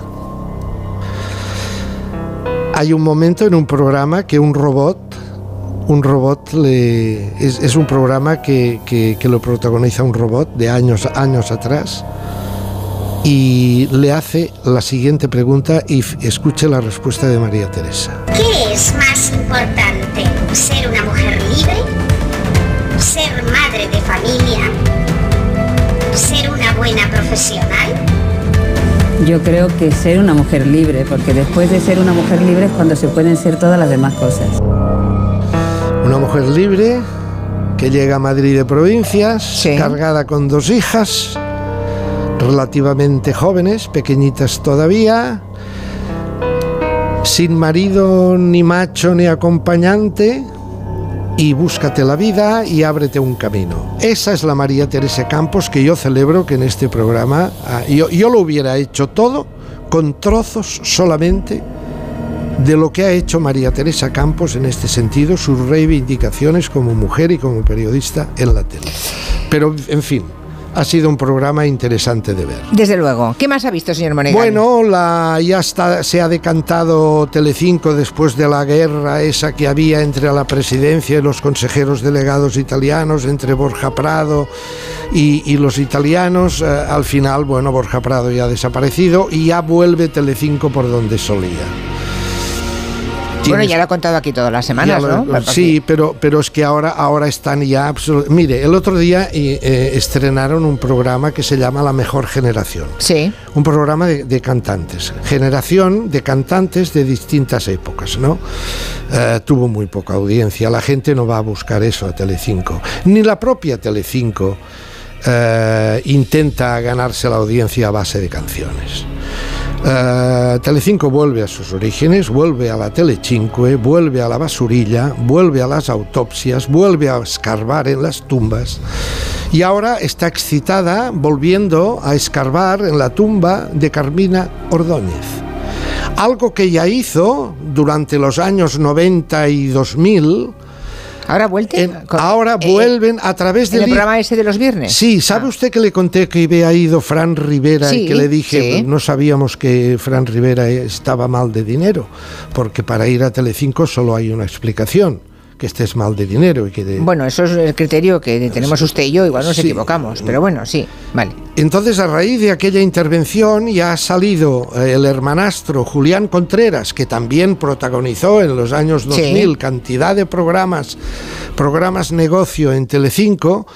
eh, pues ha salido Julián Contreras ya hablando de su madre, ya nos lo presentaba la presentadora Beatriz Archidona, así.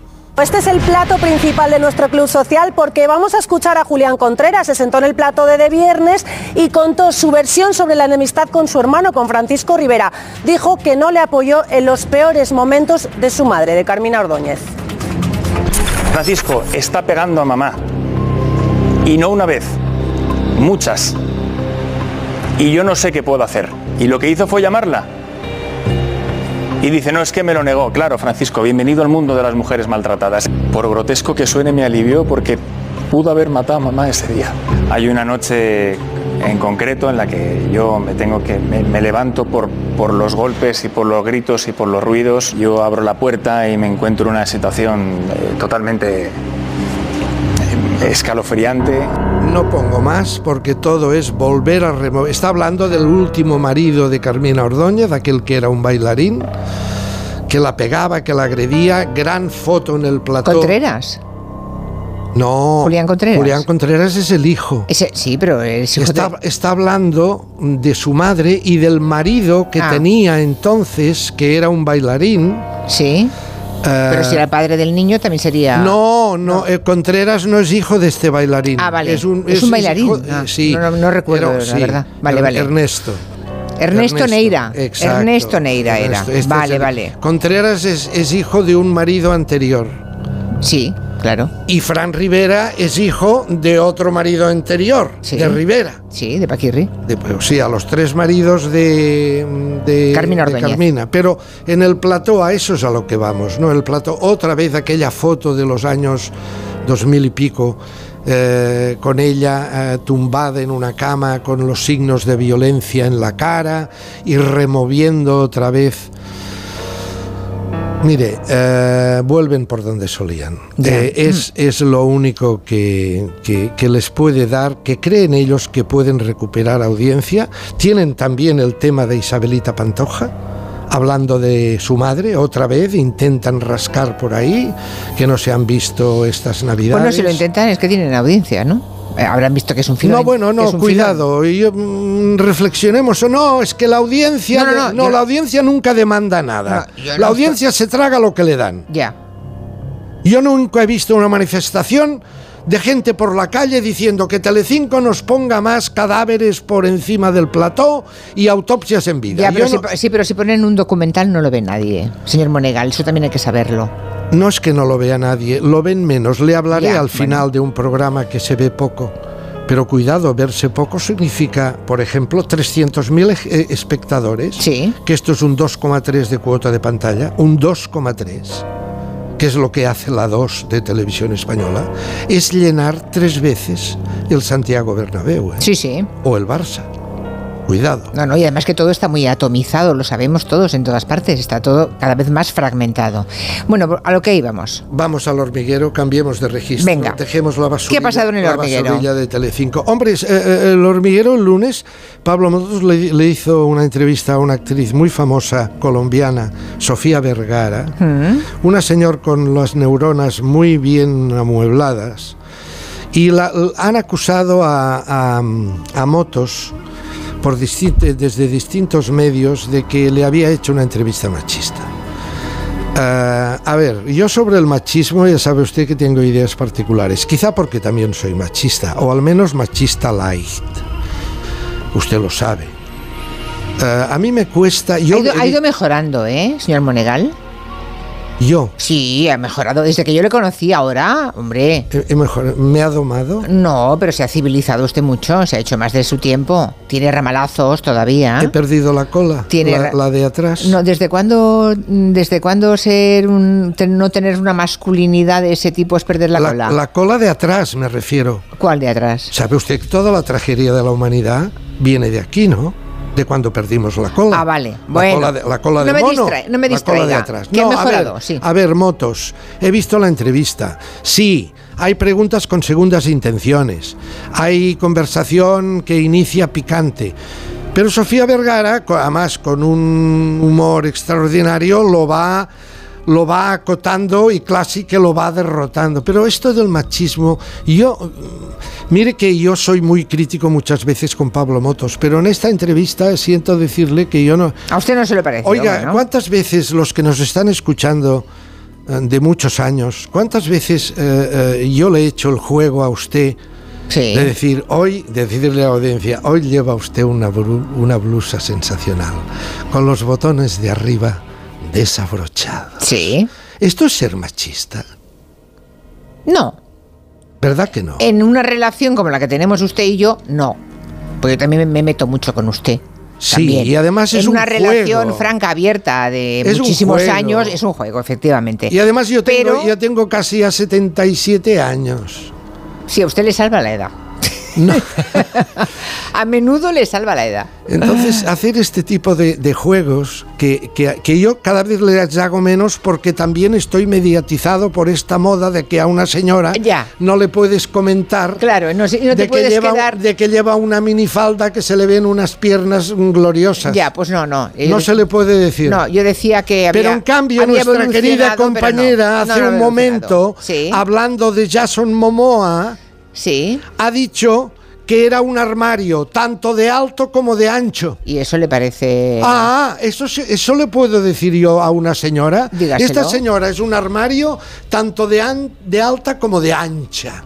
Bueno, porque es un señor eh, fornido, muy trabajado en los Usted ya me gimnasios. entiende, sí, usted ya me entiende. sí, se refería a eso. O sea que mi percepción esta vez de Pablo Motos no, no, es, no vale. es que haya sido... un- A ver si avanzamos, señor Monegal, que va... Avancemos, avancemos, Va, venga. saquemos de Pablo Motos lo que más me gustó del día siguiente, y es que hizo uno de estos sketch infantiles. Sí. Y sabe usted que siempre digo que el hormiguero, el hormiguero tiene mucho de programa infantil, en donde cogió a un actor, Felipe Mateos, Sí.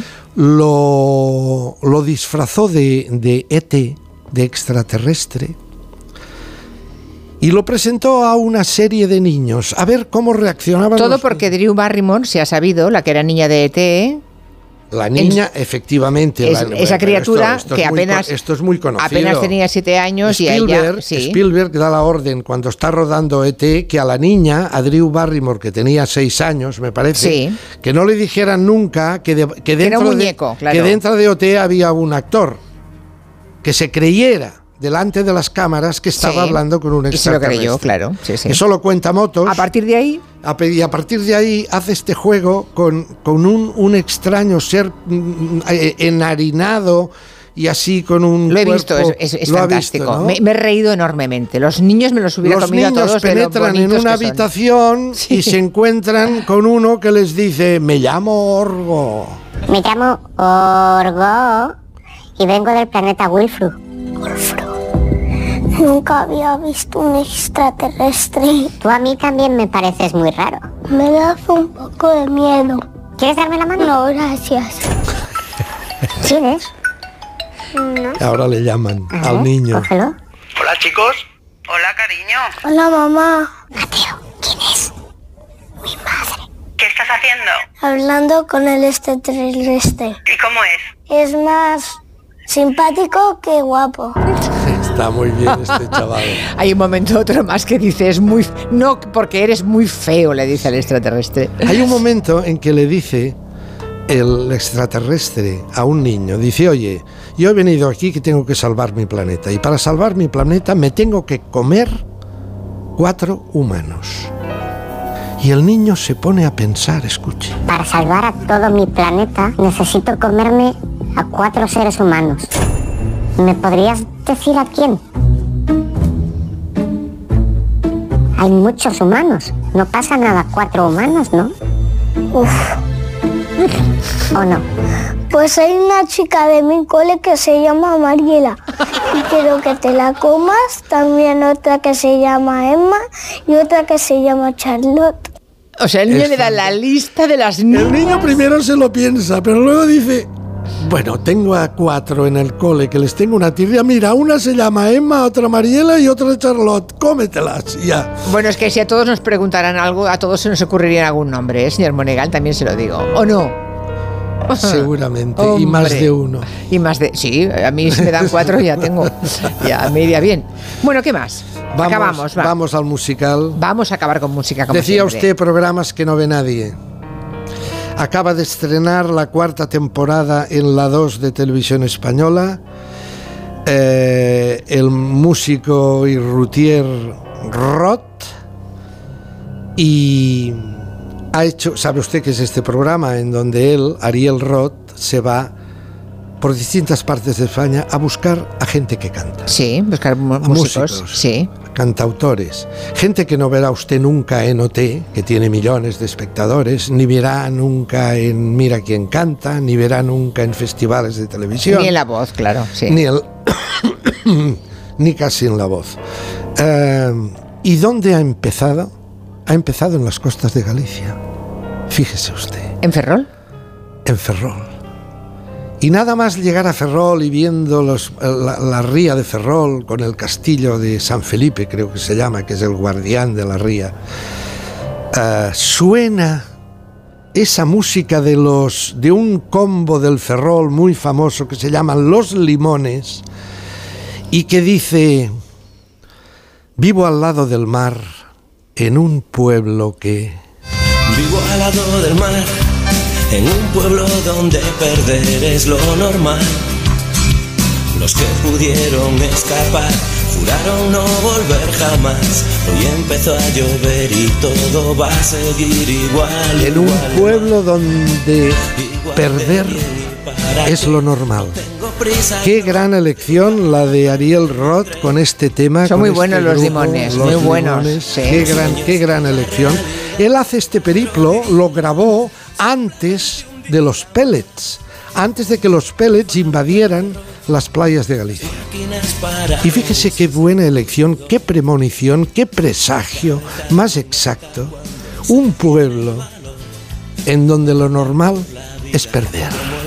Fíjese, Gracias. fíjese Galicia, ¿eh? Sí, señor. Hace unos años eran los hilillos de plastilina, ahora son las bolitas de plástico y siempre, siempre el que pierde, la que pierde es Galicia.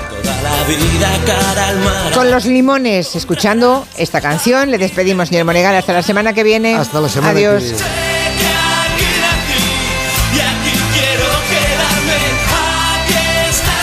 Por cierto, les recuerdo que esta noche en Antena 3 vuelve el desafío. Hay ocho concursantes nuevos, que son Mar Flores, Mario Vaquerizo, Pablo Castellano, Cheno, Adrián Lastra, Mónica Cruz, Pepe Navarro y Marta Díaz. Eh, el desafío regresa muy espectacular eh, esta noche a las 10 en esa nueva temporada en Antena 3. Con el misterio de saber si vengo voy. Y aunque lo tengo claro, solo muestro indecisión. La En Onda Cero, Julia en la Onda, con Julia Otero. Prepárate para el espectáculo. El desafío cada vez hace más honor a su nombre. Nuevas pruebas. Ha sido de las cosas más difíciles que he visto en mi vida. Más emocionante. Es la altura, no puedo. Más espectacular. No sabéis el nivel. El desafío. Esta noche a las 10. Nueva temporada en Antena 3. La tele abierta. Ya disponible solo en A3 Player. Hay cosas que solo pasan una vez. Como el hiperahorro de Hipercor. Ofertas irrepetibles por tiempo limitado. Como un fantástico Smart TV Xiaomi de 55 pulgadas por solo 369 euros. Sí, sí, solo 369 euros. Es el hiperahorro de Hipercor. Solo hasta el 18 de enero. En tienda web y app. Más que 60 consigue un sexy 60% de descuento en tus nuevas gafas. Infórmate en soloptical.com. Soloptical, solo grandes ópticas. Oye, Alberto, ¿tú tienes alarma? Sí, la de Securitas Direct. ¿Y qué tal? Es que estamos pensando en ponernos una. En mi bloque la está poniendo todo el mundo. Y me preocupa que si vuelven a robar, entren en mi casa. Ni te lo pienses. Por lo que cuesta, merece la pena vivir tranquilo. Protege tu hogar frente a robos y ocupaciones con la alarma de Securitas Direct. Llama ahora al 900-272-272. En CEPSA todos nuestros clientes son de 10. Por eso seas particular o profesional, tenemos una promo de 10 para ti. Únete a CEPSA Go o a esta resa en CEPSA y te damos 10 euros de regalo de bienvenida. Y si ya eres cliente, ahorras 10 céntimos por litro en tus repostajes. Ven a CEPSA y llévate ya tus 10 euros. Consulta condiciones en cepsa.es.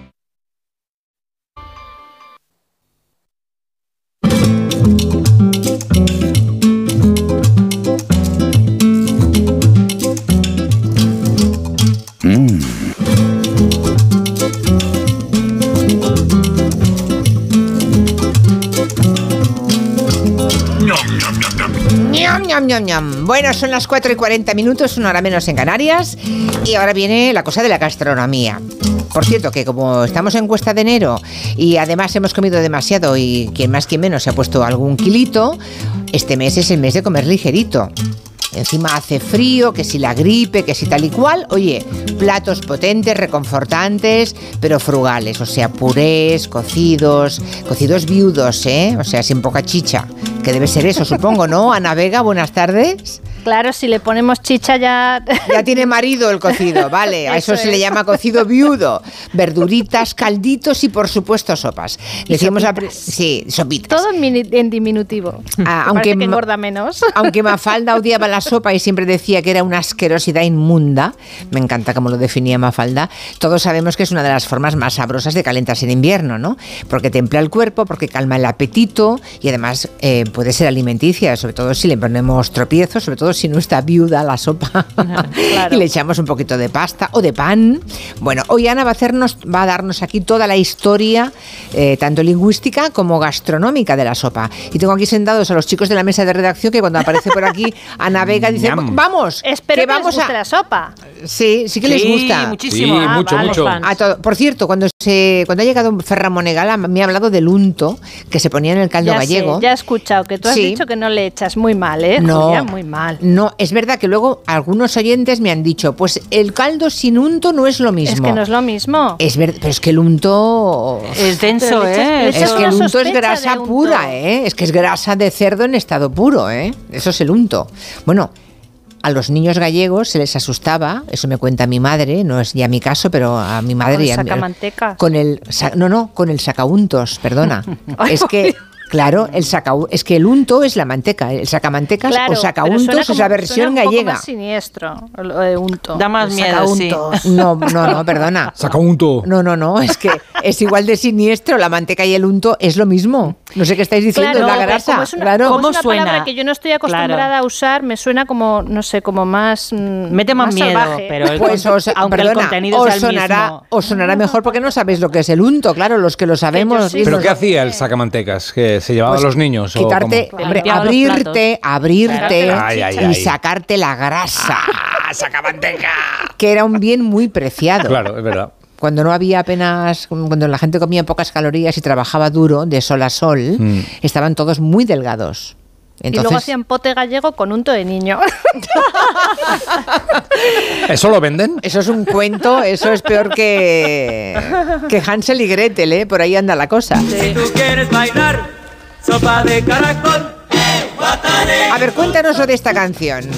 Ana, que no sé de qué va. A ver, es Sopa que de esta, caracol. esta canción la está escuchando la gente y le suena muchísimo. La hemos bailado todos en la verbena del pueblo. No sé, es conocidísima, salió en 1991, se llama Sopa de Caracol, obviamente, de un grupo hondureño que se llamaba Banda Blanca. Y habrá gente que, a pesar de que la ha cantado mil veces en la verbena y- o en el karaoke, no sabe todavía qué demonios significa Watanegi Konsu, ¿vale? Guatanegi Konsu. Ubinari Guanara, Rumpen Pa' Rumpen. Chupi para mí. bueno, la cuestión, eh, esto lo descubrí el otro día eh, porque pensé, ¿qué canción habla de sopas? Bueno, busqué esta y resulta que descubrí eh, el misterio de, esta canción, que es que realmente incluye algunas frases que están escritas en lengua garífuna que es el idioma propio de los Garinagu, un grupo étnico que vive en la costa atlántica del Caribe. Así Anda. que Wat- Watanegi Konsu, ojo, no es una cosa inventada, sino que en garífuna significa quiero tomar sopa de concha. Anda. ¿Vale? Porque el título, que es sopa de caracol, se refiere a la sopa de caracol que se hace con el caracol marino, este que es tan grande que luego la concha se puede soplar. Sí.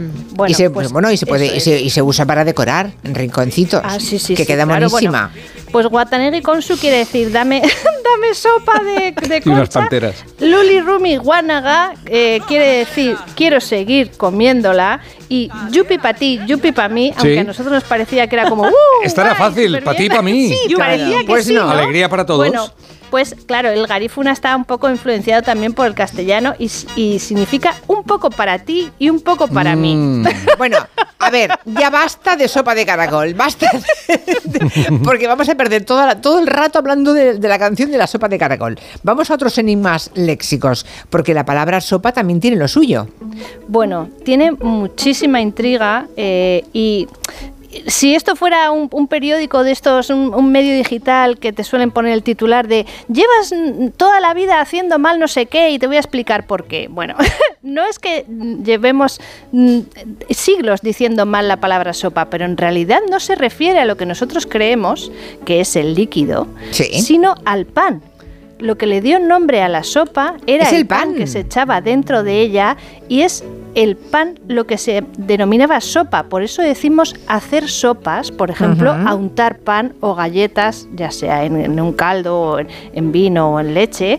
Y también decimos, por ejemplo, ponerse como una sopa o ensoparse cuando te has mojado mucho, que es lo que le pasaba al pan. Claro. Uh, qué claro, bueno. papá, eh, eh, os habéis flipado, ¿eh? Claro, es que tenemos que remitirnos, yo creo que Ana, ahí está la gracia, ¿no? De la historia de la gastronomía, que vivimos en un mundo y no nos damos cuenta de cómo, de cómo era hasta hace no tanto tiempo. No había fideos, ¿eh? No había la sopa No, maravilla. claro, Entonces, que no, la no, gente no. que le echaba al caldo, pues trozos de pan.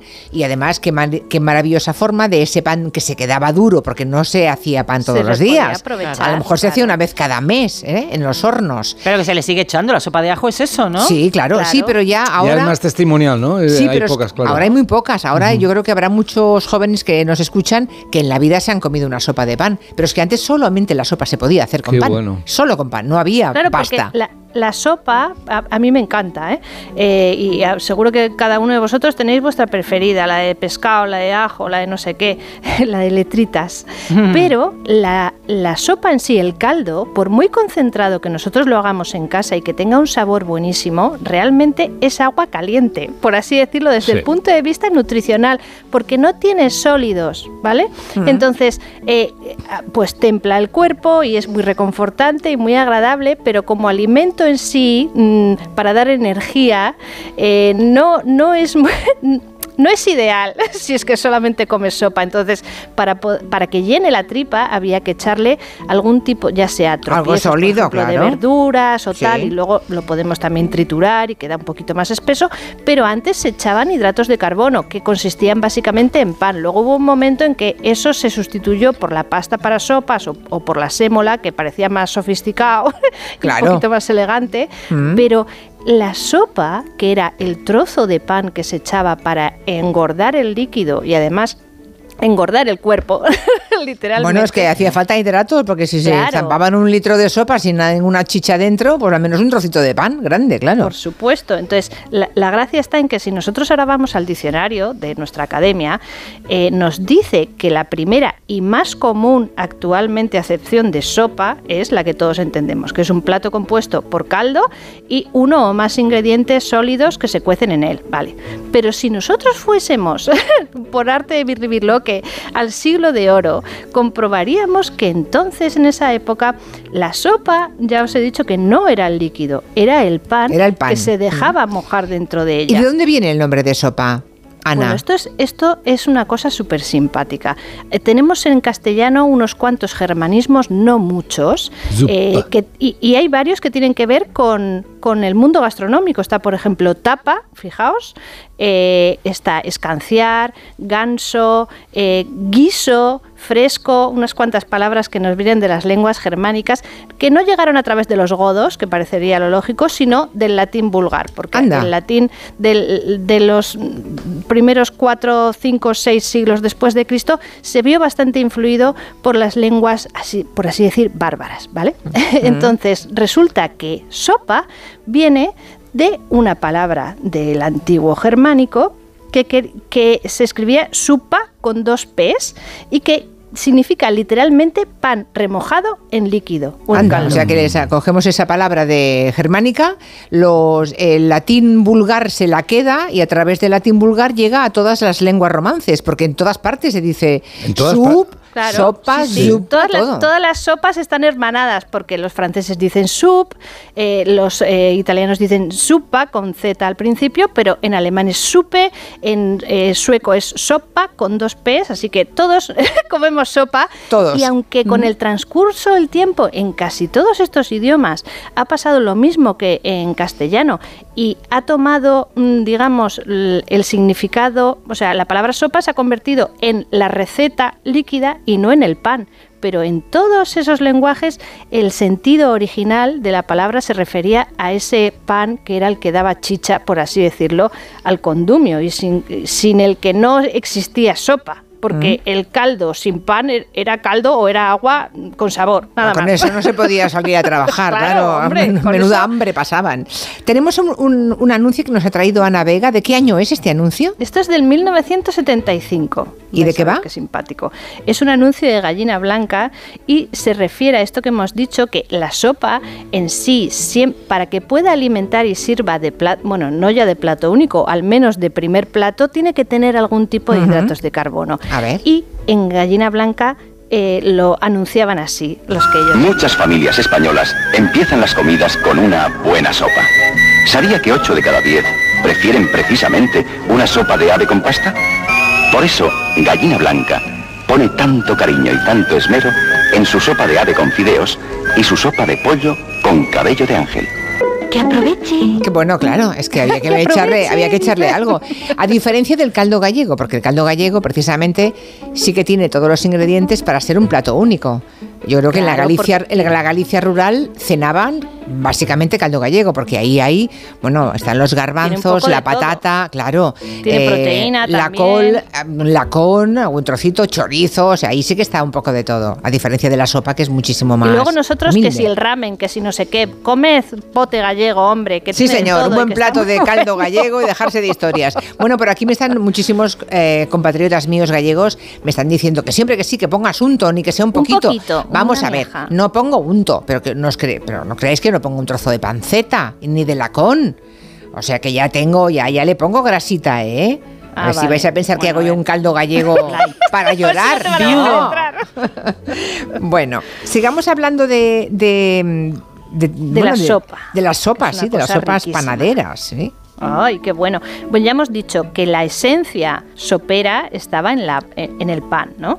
Eh, entonces, en el siglo XVIII, a mediados de esa centuria, es cuando empieza a cambiar poco a poco la idea de sopa y adquiere más o menos el sentido moderno que tiene hoy en día, porque se entiende que como todas las sopas llevan sopas de pan, se, se amplía el significado de, de este término para incluir a casi todos los platos compuestos por un líquido o por un caldo que llevan diferentes ingredientes, ¿no? Mm. Pero la, la importancia de la sopa, eh, aunque perdiera ese, ese, mm, esa idea panarra que esconde dentro de ella, las sopas panaderas eh, siguieron constituyendo mm, la mayor parte, no solamente de las sopas en sí, sino un elemento fundamental de la dieta de los españoles, que se construyó, ya lo hemos dicho muchas veces, eh, durante siglos sobre el puchero, puchero muy básico, ¿vale? No con millones de sacramentos, sino con un poquito de, cecina un trocito de tocino y legumbres, y la sopa.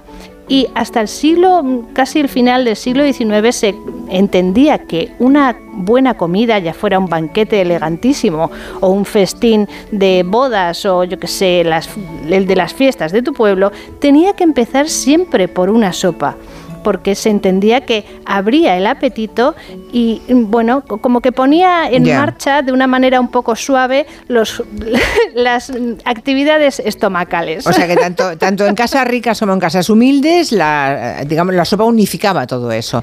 Déjame que te lea mensajes. Gabriel dice, que como curiosidad, las sopas mallorquinas todavía hoy llevan mucho más pan que caldo. O sea, Mm. ti- llevan muy Bueno, es poquito que caldo. y luego... José No, no, Juan me dice que en la localidad de Usagre, en Badajoz, también hacen una especie de gazpacho que se llama sopará, que consiste, es una especie de sopa, porque cuando se está acabando se echa pan. Se echa más pan. y claro, esos para son alargarlo. los sopones.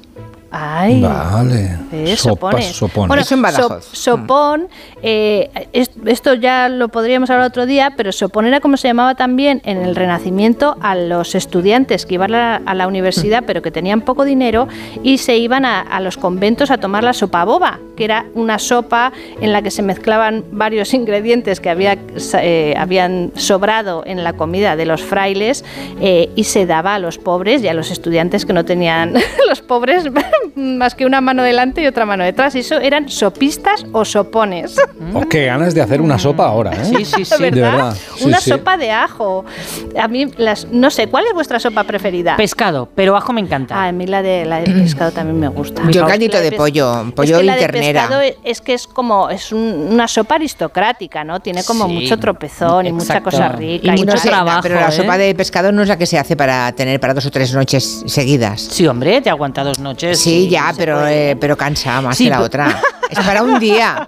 Pero cada noche sopa de pescado, vamos. a mí Mira, y no. ahora que decíais esto del ramen, eh, hay un cocinero aquí catalán que se llama Jordi Vila Ah, ¿qué que hecho? hace escudella catalana para Es llevar, verdad. Que está muy bien también. Javier, eh, sí. Javier nos cuenta en Twitter que su madre conoció por primera vez los fideos durante la guerra civil, cuando ella era muy pequeña, era una niña, y la conoció a través de soldados italianos que estaban destinados en la zona de Guadalajara, Teruel. Anda. Nunca antes había visto los fideos y ah, les parecía entonces a, a los españoles que veían aquellos fideos les parecía muy ridículo que amasaran harina para hacer eso, los fideos, y no hacer pan.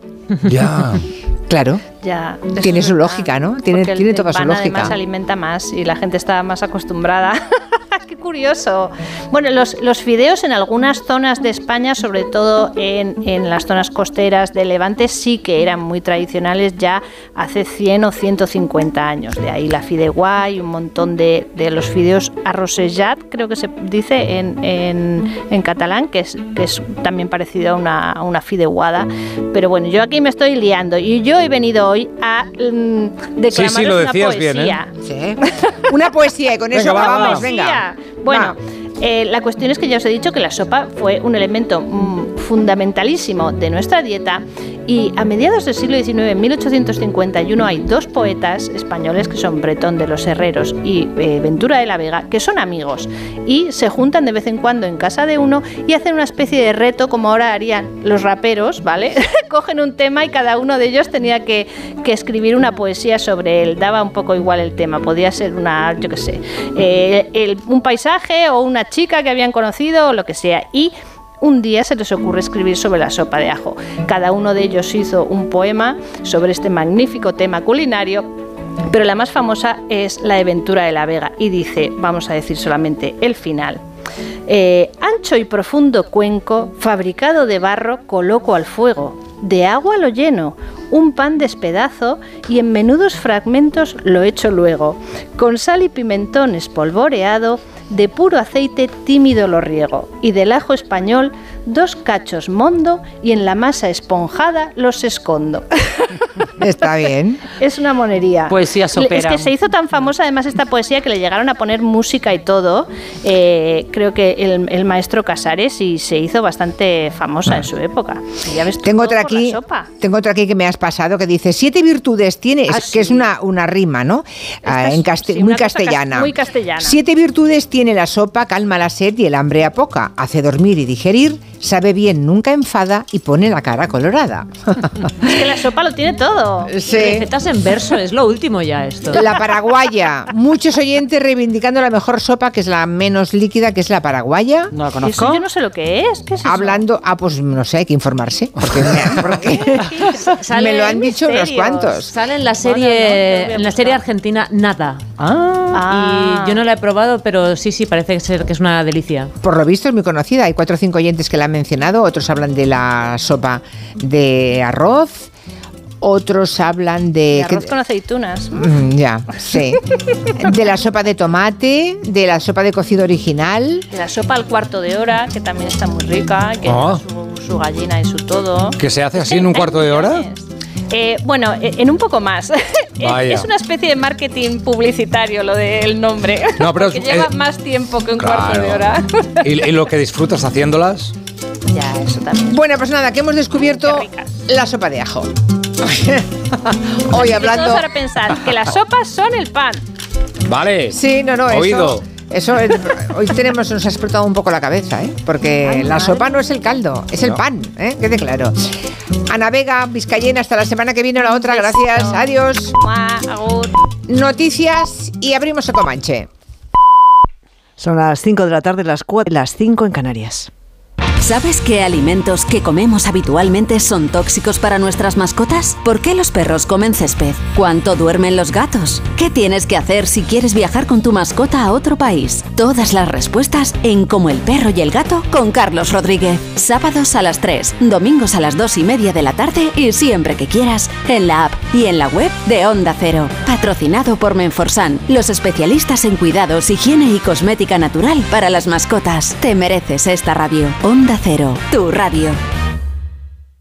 Julia en la onda.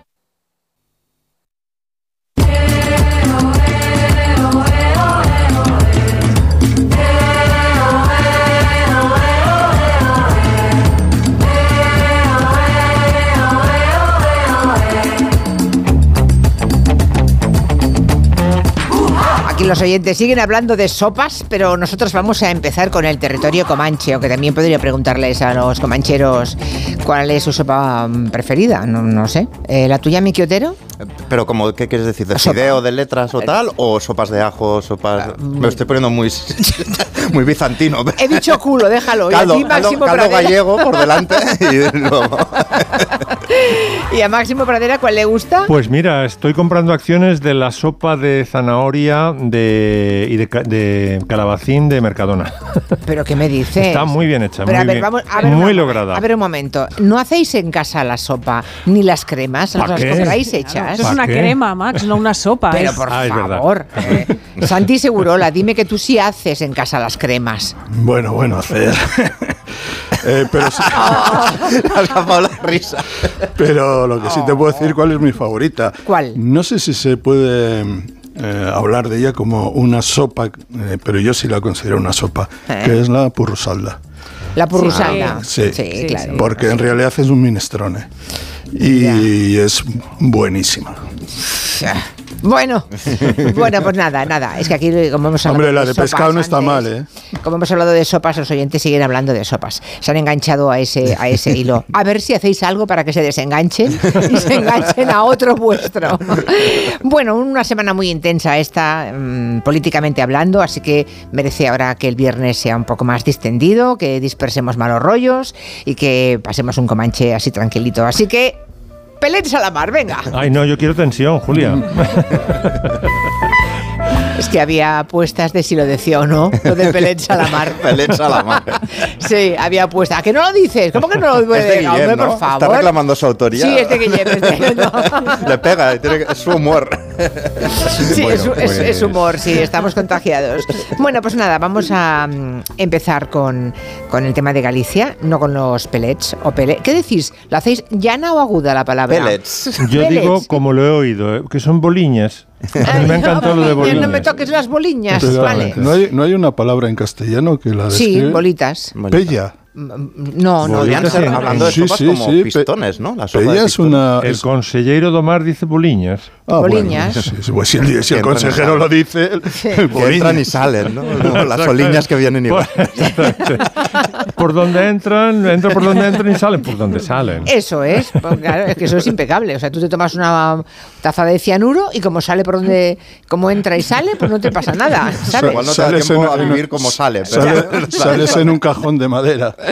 Bueno, Máximo, ¿por qué Galicia? Bueno, pues porque como vive mucha tensión electoral y medioambiental, no estamos a casi un mes ¿no? de, de las 18, elecciones. sí, un mes y pico. Y, y eso, la tensión medioambiental por el vertido de las boliñas, pues eh, he hecho una playlist muy personal sobre Galicia y mis conexiones con aquella tierra donde el cielo siempre es gris, que decía Siniestro Total en, en aquella canción. ¿no?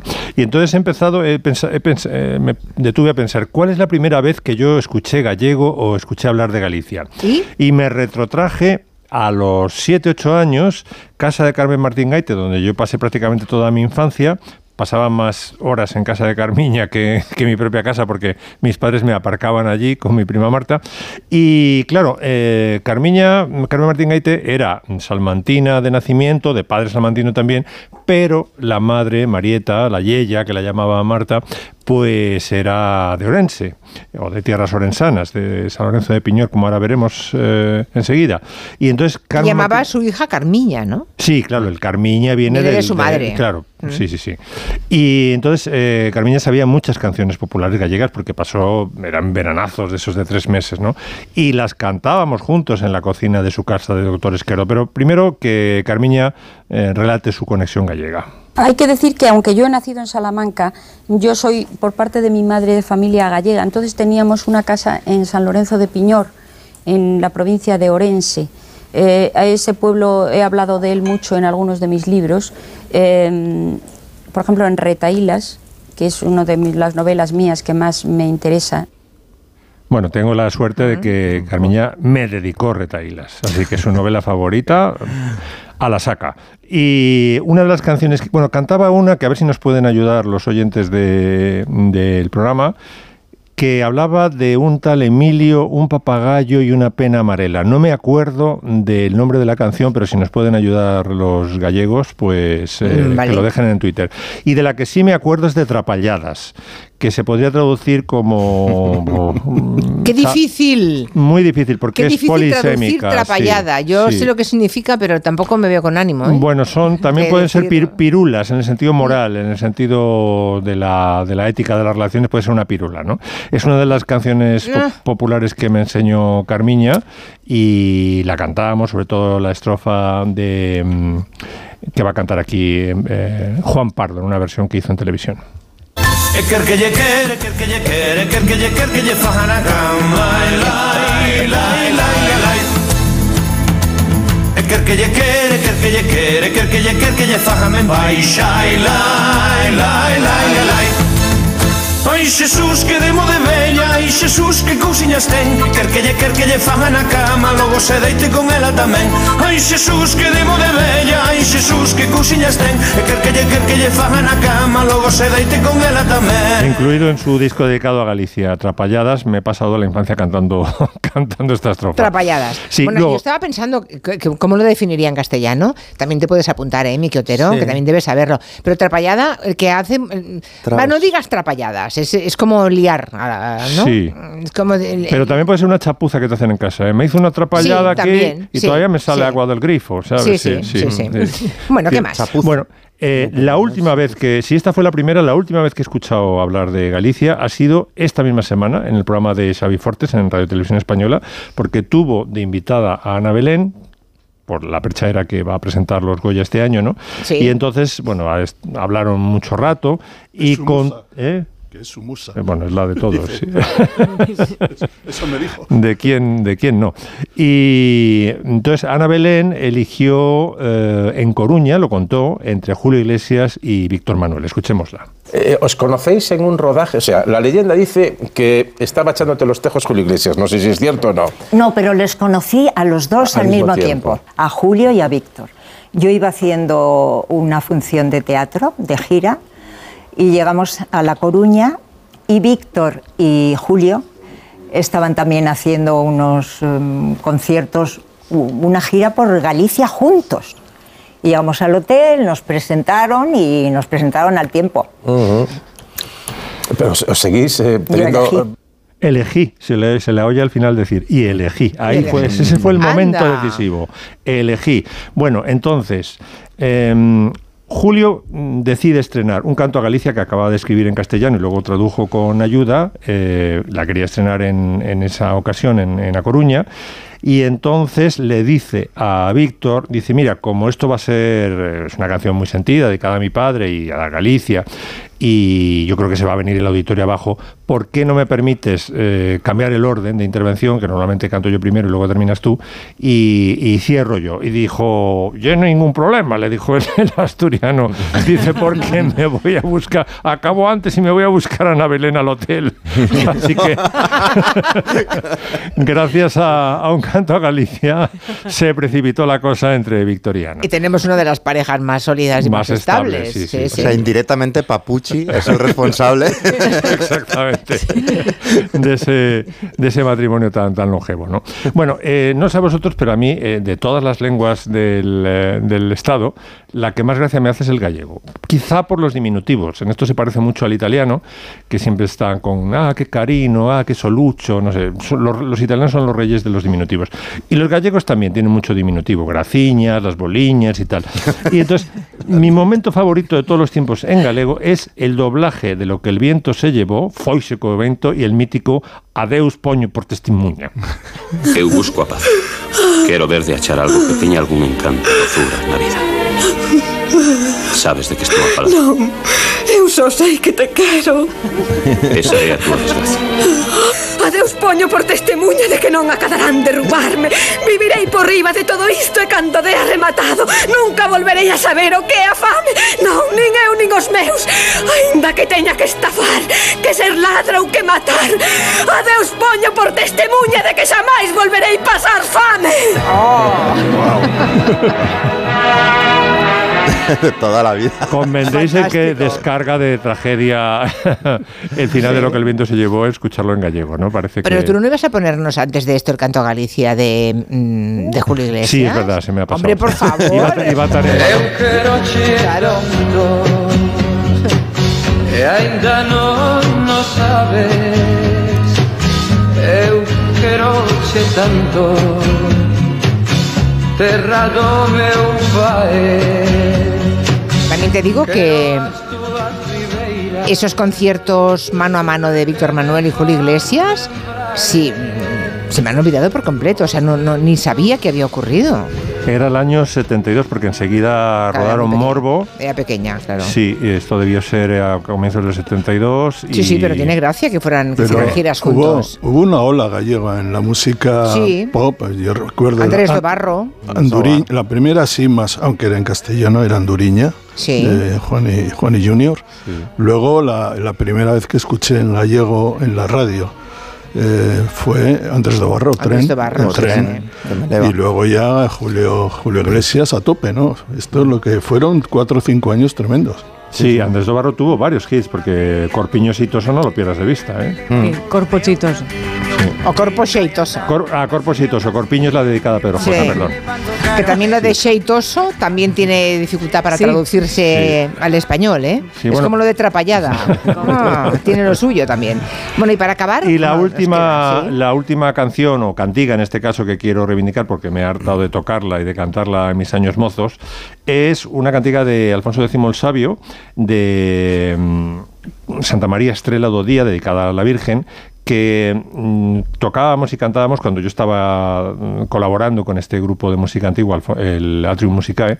Y claro, tenía la ventaja de que como cuanto más eh, vieja es o más antigua es la escritura, pues menos indicaciones hay en la partitura, se podía interpretar de todas las formas posibles. Es decir, uno podía eh, recitarla casi como si fuera ad libitum, ¿no? sin, sin tempo, o podía marcar el tempo, añadir la instrumentación. ¿no? Mm, Vamos a escuchar, por ejemplo, dos maneras eh, de, interpretarla. Primero en plan eh, abadía benedictina.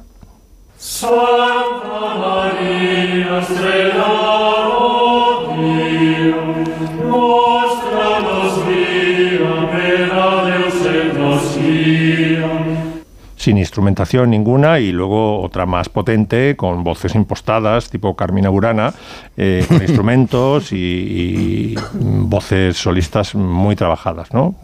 Santa María Estrella Día.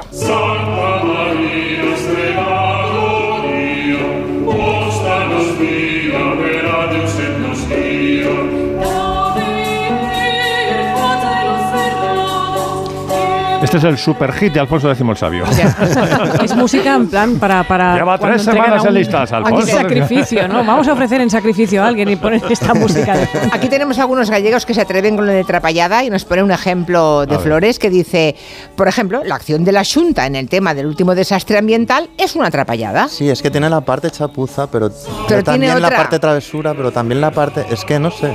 Sí, la parte de tontería. Sí. eh, No, no digas trapalladas, no me vengas con chorradas. trapalladas, chorradas. Mm. Sí, también. Sí, sí. Carallada también sería un sinónimo. ¿o no? Carallada. No es exactamente lo mismo, pero. No. Es que carallada es irse de fiesta. ¿no? Sí, También. claro. Que claro. De ahí, de ahí, de esa acepción la conocías tú, Nuria. Ya le hemos contado que hoy es el Día Mundial de Besar a un pelirrojo, creo que lo sabéis, ¿no? Día Mundial de Besar a un Pero esto pelirrojo. quién lo dice. Un pelirrojo, lo ha dicho seguro, para que le besen. No, fue una historia de South Park que hablaban de darle leña a los pelirrojos, lo hicieron y para compensarles, Ah. al día siguiente pues em, decidieron que fuera un día para besar pelirrojos. Bueno, pues ¿Pero nada. ¿Es binario o no binario? Es decir, porque solo es pelirrojo, las pelirrojas también. También entran. También, sí. también. Y mira, Sí. por- y hasta les dedican canciones como esta, mira.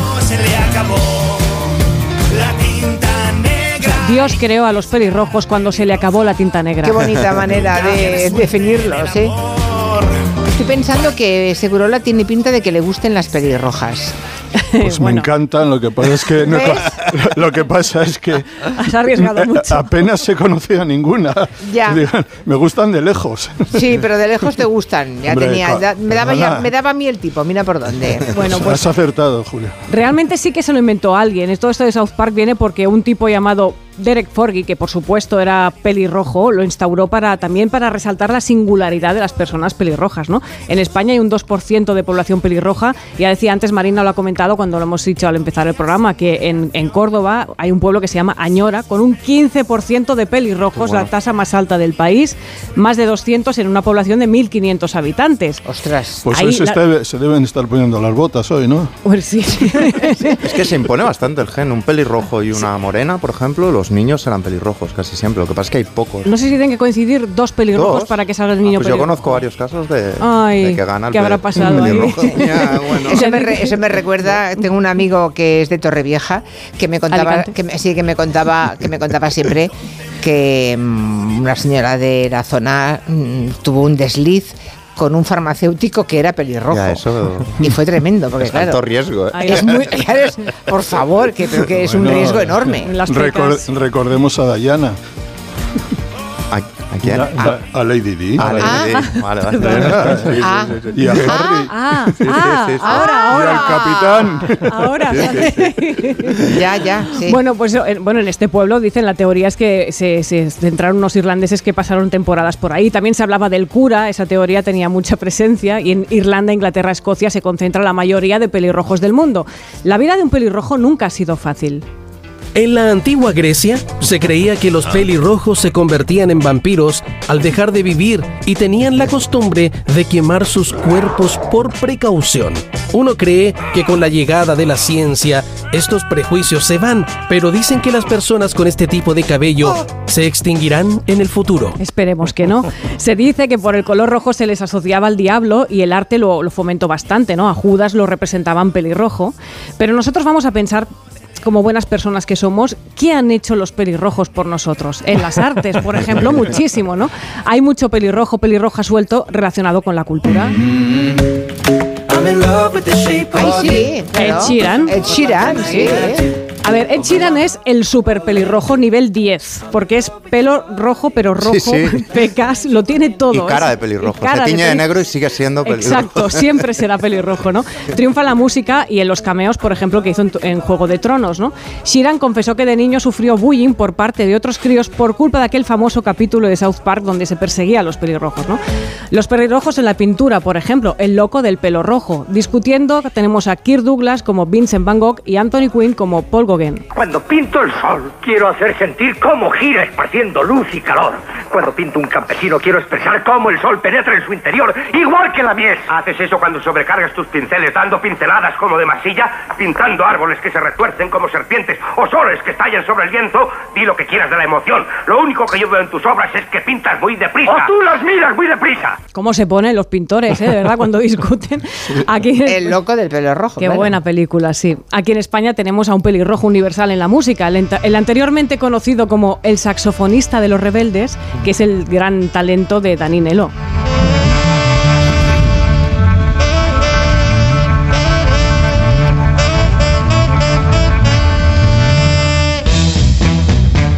Esto es El hombre y la tierra en la versión de los Mambo Jambo. Oye, te has olvidado del el solista, el cantante, el vocalista, que se decía antes. Ay, qué rabiada eso de, de fórmula, vocalista. de Fórmula Quinta. Es que no entraban todos. Ah, el pero de- también es el de- pelirrojo, ¿no? El de Simply Red, Mick Hucknall, me parece. Espera, espera. A ver, ansiosos. Este lo dice y, y nos invita a José Sois- María García Sois unos agonías todos. Hemos dicho que hay mucho pelirrojo en Inglaterra, ¿no? Bueno, pues toma, cantantes peligrosos, peligrosos, no, Peligrosos. pelirrojos ingleses. El de Simply Red.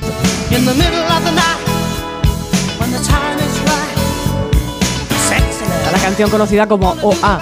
O-A-A-O. Sí, sí. O también otro pelirrojo inglés, el niño con voz de hombre, Rick Astley. Es verdad, cuando cantaba esta canción tenía 20 y poco y parece un hombretón. Sí, pues está igual, ahora que lo sepas, está exactamente igual, la misma voz pero y el mismo cuerpo. Hay otra leyenda urbana que en este caso afecta a las pelirrojas y es sobre el éxito que tienen con los hombres. Se dice que triunfan mucho. Lo contaban en la película ¿Por qué los hombres no escuchan y las mujeres no entienden los mapas? El cabello pelirrojo en las mujeres apunta a un alto nivel de estrógenos, lo cual explica la atracción que ejercen las pelirrojas sobre los hombres. O sea, ¿qué Mira, es eso? Segurola. es el razonamiento. Son los estrógenos, Santi. Ya sabemos Son, lo que te son- pasa. son los estrógenos, pero siguen estando igual de lejos. Actrices pelirrojas hay muchas, además cuando se enfrentan, por ejemplo, tenemos ahí a Emma Stone y a Bryce Dallas Howard en Criadas y Señoras. ¿Puedo saber qué haces aquí? He llamado a mi abogado, Kibi Goodman. Es el mejor en casos de difamación y vas a ir a la cárcel, guapita. No puedes demostrar nada. Estoy segura de que lo escribiste porque no hay nadie en esta ciudad más ordinaria. No tienes ni idea. El cine está plagado de pelirrojas que destacan por ser además muy buenas actrices. Tenemos ahí a Jessica Chastain, Amy Adams, Julianne Moore o Nicole Kidman que borda su papel en una película para mí monumental que es Eyes Wide Shut. Las mujeres no, básicamente, no piensan así. Millones de años de evolución, ¿verdad? ¿Verdad? Los hombres tienen que meterla donde puedan, pero las mujeres, las mujeres solo buscan seguridad y comodidad y todas esas gilipolleces. Un poco simplificado, Alice, pero sí, algo parecido. Si los hombres supierais cómo somos. Qué gran película para reflexionar mucho y, y para, y para ver la- la- el gran talento que esconden los pelirrojos y en este caso una pelirroja en el mundo de la cultura. Bueno, pues Eh, nada. perdona, de futbolista no habéis hablado. También hay Eh, pues que futbolistas como ya estás tú, pelirrojos. Santi, representas todo. ¿Hay ¿Ah, sí? Es que- ¿Futbolistas pelirrojos quién Sí. Hay tres que fueron ídolos míos. Uno era inglés y dos escoceses. Y además de la, ¿no? de, la, no, de la misma época. Uno era Alan Ball, el, el mejor jugador de la final del. Mundial del 66, Inglaterra-Alemania, en la que jugó Beckenbauer, por cierto. Ganó Inglaterra y él fue el mejor del partido. Era muy pequeñito, igual de pequeñitos que él. Eran dos escoceses que eran terriblemente duros y muy buenos jugadores.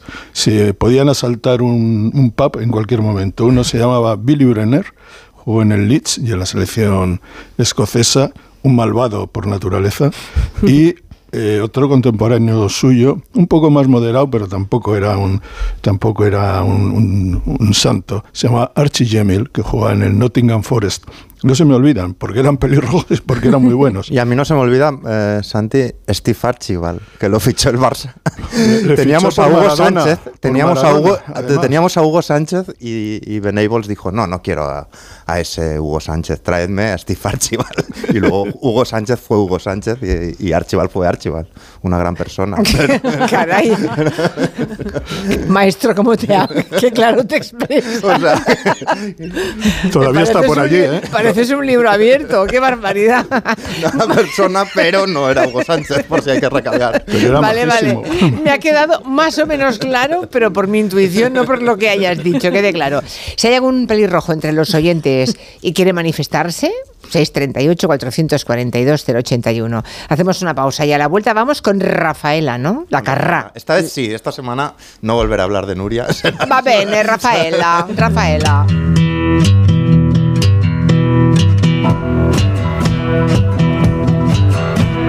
Gelo, de 3 a 7 en Onda Cero con Julia Otero. Reach out and touch Dicen que detrás de un gran bote del Eurojackpot hay un gran millonario. Esto, ¿y detrás de un gran millonario? Pues que va a haber un... Ahora Eurojackpot, el mega sorteo europeo de la 11, es más millonario que nunca. Este viernes, por solo 2 euros, bote de 120 millones. Y además, un segundo premio de 24 millones de euros. Eurojackpot de la 11, millonario por los siglos de los siglos. A todos los que jugáis a la 11, bien jugado. Juega responsablemente y solo si eres mayor de edad. Oye, Alberto, ¿tú tienes alarma? Sí, la de Securitas Direct. ¿Y qué tal? Es que estamos pensando en ponernos una. En mi bloque la está poniendo todo el mundo. Y me preocupa que si vuelven a robar, entren en mi casa. Ni te lo pienses, por lo que cuesta, merece la pena vivir tranquilo. Protege tu hogar frente a robos y ocupaciones con la alarma de Securitas Direct. Llama ahora al 900 272 272.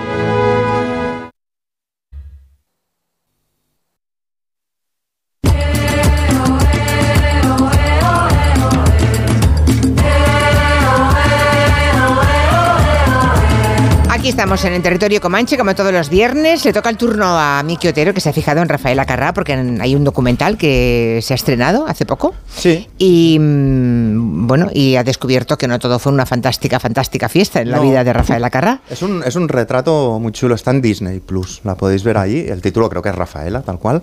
Y bueno, es la figura pública, digamos que después de morir se convierte en icono LGTBI por cómo se autoafirma delante de las críticas, por su desparpajo.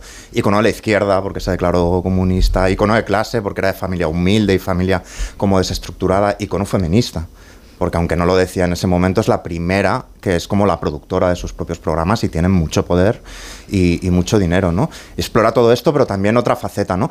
Lo primero es que para mí, esto, esto lo, lo conté en una novela, ¿no? Hay dos tipos de personas, las, las personas termómetro y las personas termostato.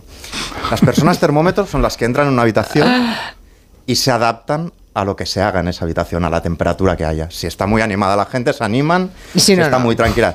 Y hay las personas termostato, que son las que alteran la temperatura de una habitación. Cuando entran, todo el mundo se pone al punto, en el punto en el que ellos están, ¿no? Bien, Rafaela es una mujer termostato Está que claro. sube la temperatura porque entra en los sitios y yo Pero el que liderazgo, entonces, ¿el liderazgo es un termostato? Sí, tal cual. De alguna Pero manera. también el carisma y el talento, cosas menos tasables. Y Rafaela era termostato a tope y termostato que subía la temperatura. Yo, yo me imagino a Rafaela entrando en los platós como arrancaban sus canciones. O sea, entra, entra Rafaela, por ejemplo. Sonan las trompetas de fiesta. O entra así, por ejemplo. Esta sí. Todo el flow. Sí. ¿Ves? Entrar así en una, o entrar así, por ejemplo, en una habitación. Sí, sí, todo es. Aquí estoy yo. O, o entrar así, que es la mejor de todas. Guau. Mira los tacones, son el bombo.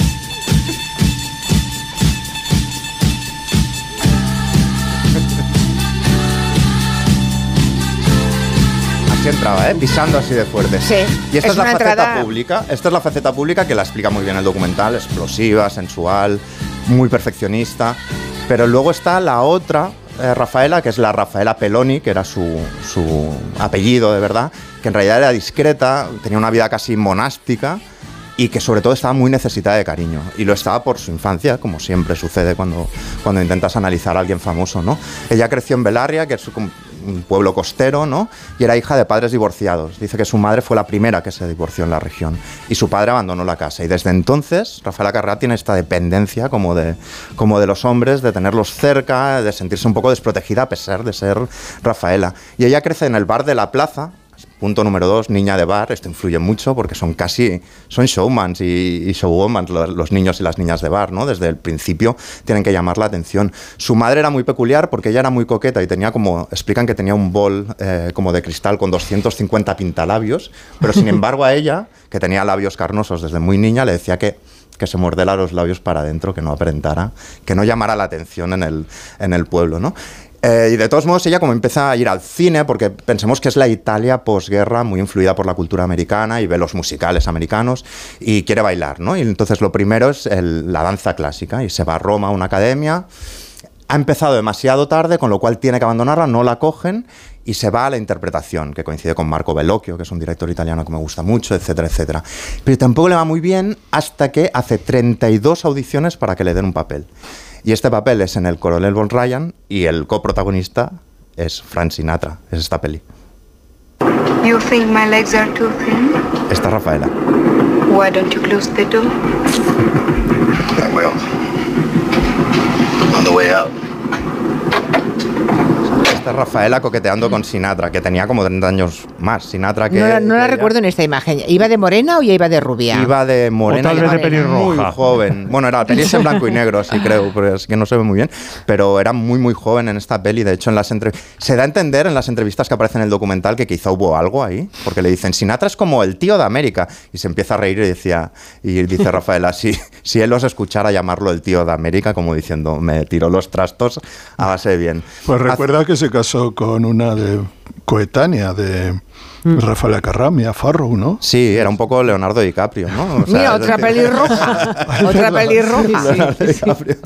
Pero bueno, esto no le fue mal, claro, le abrió las puertas de Hollywood, le pusieron una mansión, le hicieron un contrato por seis pelis, pero ella estaba ahí aislada, no le gustaba demasiado, decía que no le gustaba que se dirigieran a ella como la ragazza del capo, como si fuera la novia de Sinatra, ¿no? Eh, o del capo. Y entonces eh, se volvió sin nada, se volvió a Italia, tuvo que empezar de cero y entonces de repente la llaman para un especial de Nino Ferrer, el cantante francés, y le dicen que si quiere ser bailarina y copresentar de alguna manera y dice, vale, yo lo hago, pero si me das tres minutos de cámara a mí sola, solo pido tres, el especial puede durar cuatro horas, pido tres minutos. Y le dicen, vale, pues tendrás tres minutos. Y entonces se pone una especie de top con el ombligo al aire.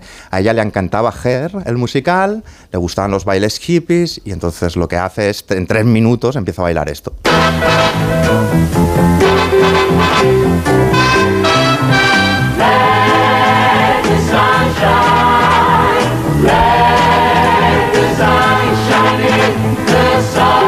Y en el documental dice que en esos tres minutos se gana Italia. Es decir, se convierte en un mito. En tres minutos. En tres moverse. minutos. Y entonces le dan el, el show de máxima audiencia de los sábados, que supongo que Máximo lo conocerá, Canchonísima se llama. Sí, hombre, cansonísima, ahí me acuerdo. Ahí está, bailando otra vez con el amigo al aire. y bueno, es un mito italiano. eh, pero, Pero, pero pero empieza ella como presentadora. Empieza, claro. Pero también canta. Se convierte en la presentadora, pero baila, es un espectáculo como de variedades. Sí. Y pronto pasa a sus propios discos con una canción que desconocía, con su coreografía, que es el baile del tuca tuca. Tuca Tuca se lo inventa porque en la RAI no podías hacer tocamientos y es un baile que consiste en tocar partes no conflictivas. En plan, te toco el hombro, te toco el gemelo y, y lo que la querían cancelar, pero Alberto Sordi dijo yo solo voy a vuestro programa si puedo bailar el Tuca Tuca con la carra, que es este momento. Si chiama un tuca tuca Y aquí empieza a vender incluso un montón de discos, hace especiales con, con Mina, eh, hasta que llega el gran hitazo que hemos escuchado, que es Rumor, ¿eh?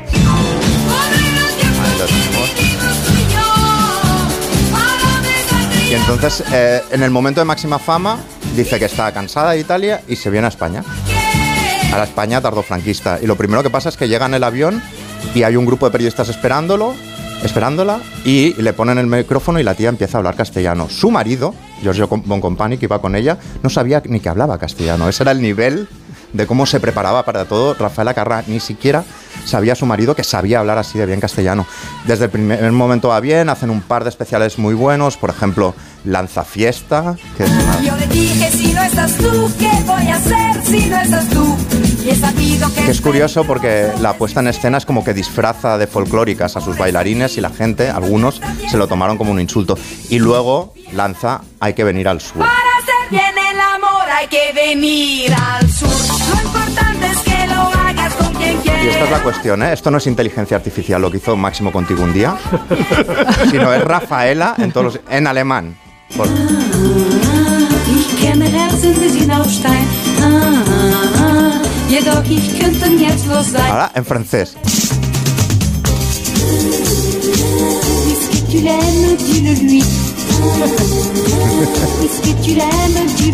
Très joli accent. Y ojo, ojo, porque fue a Top of the Pops en Inglaterra y lo reventó con Do It Again.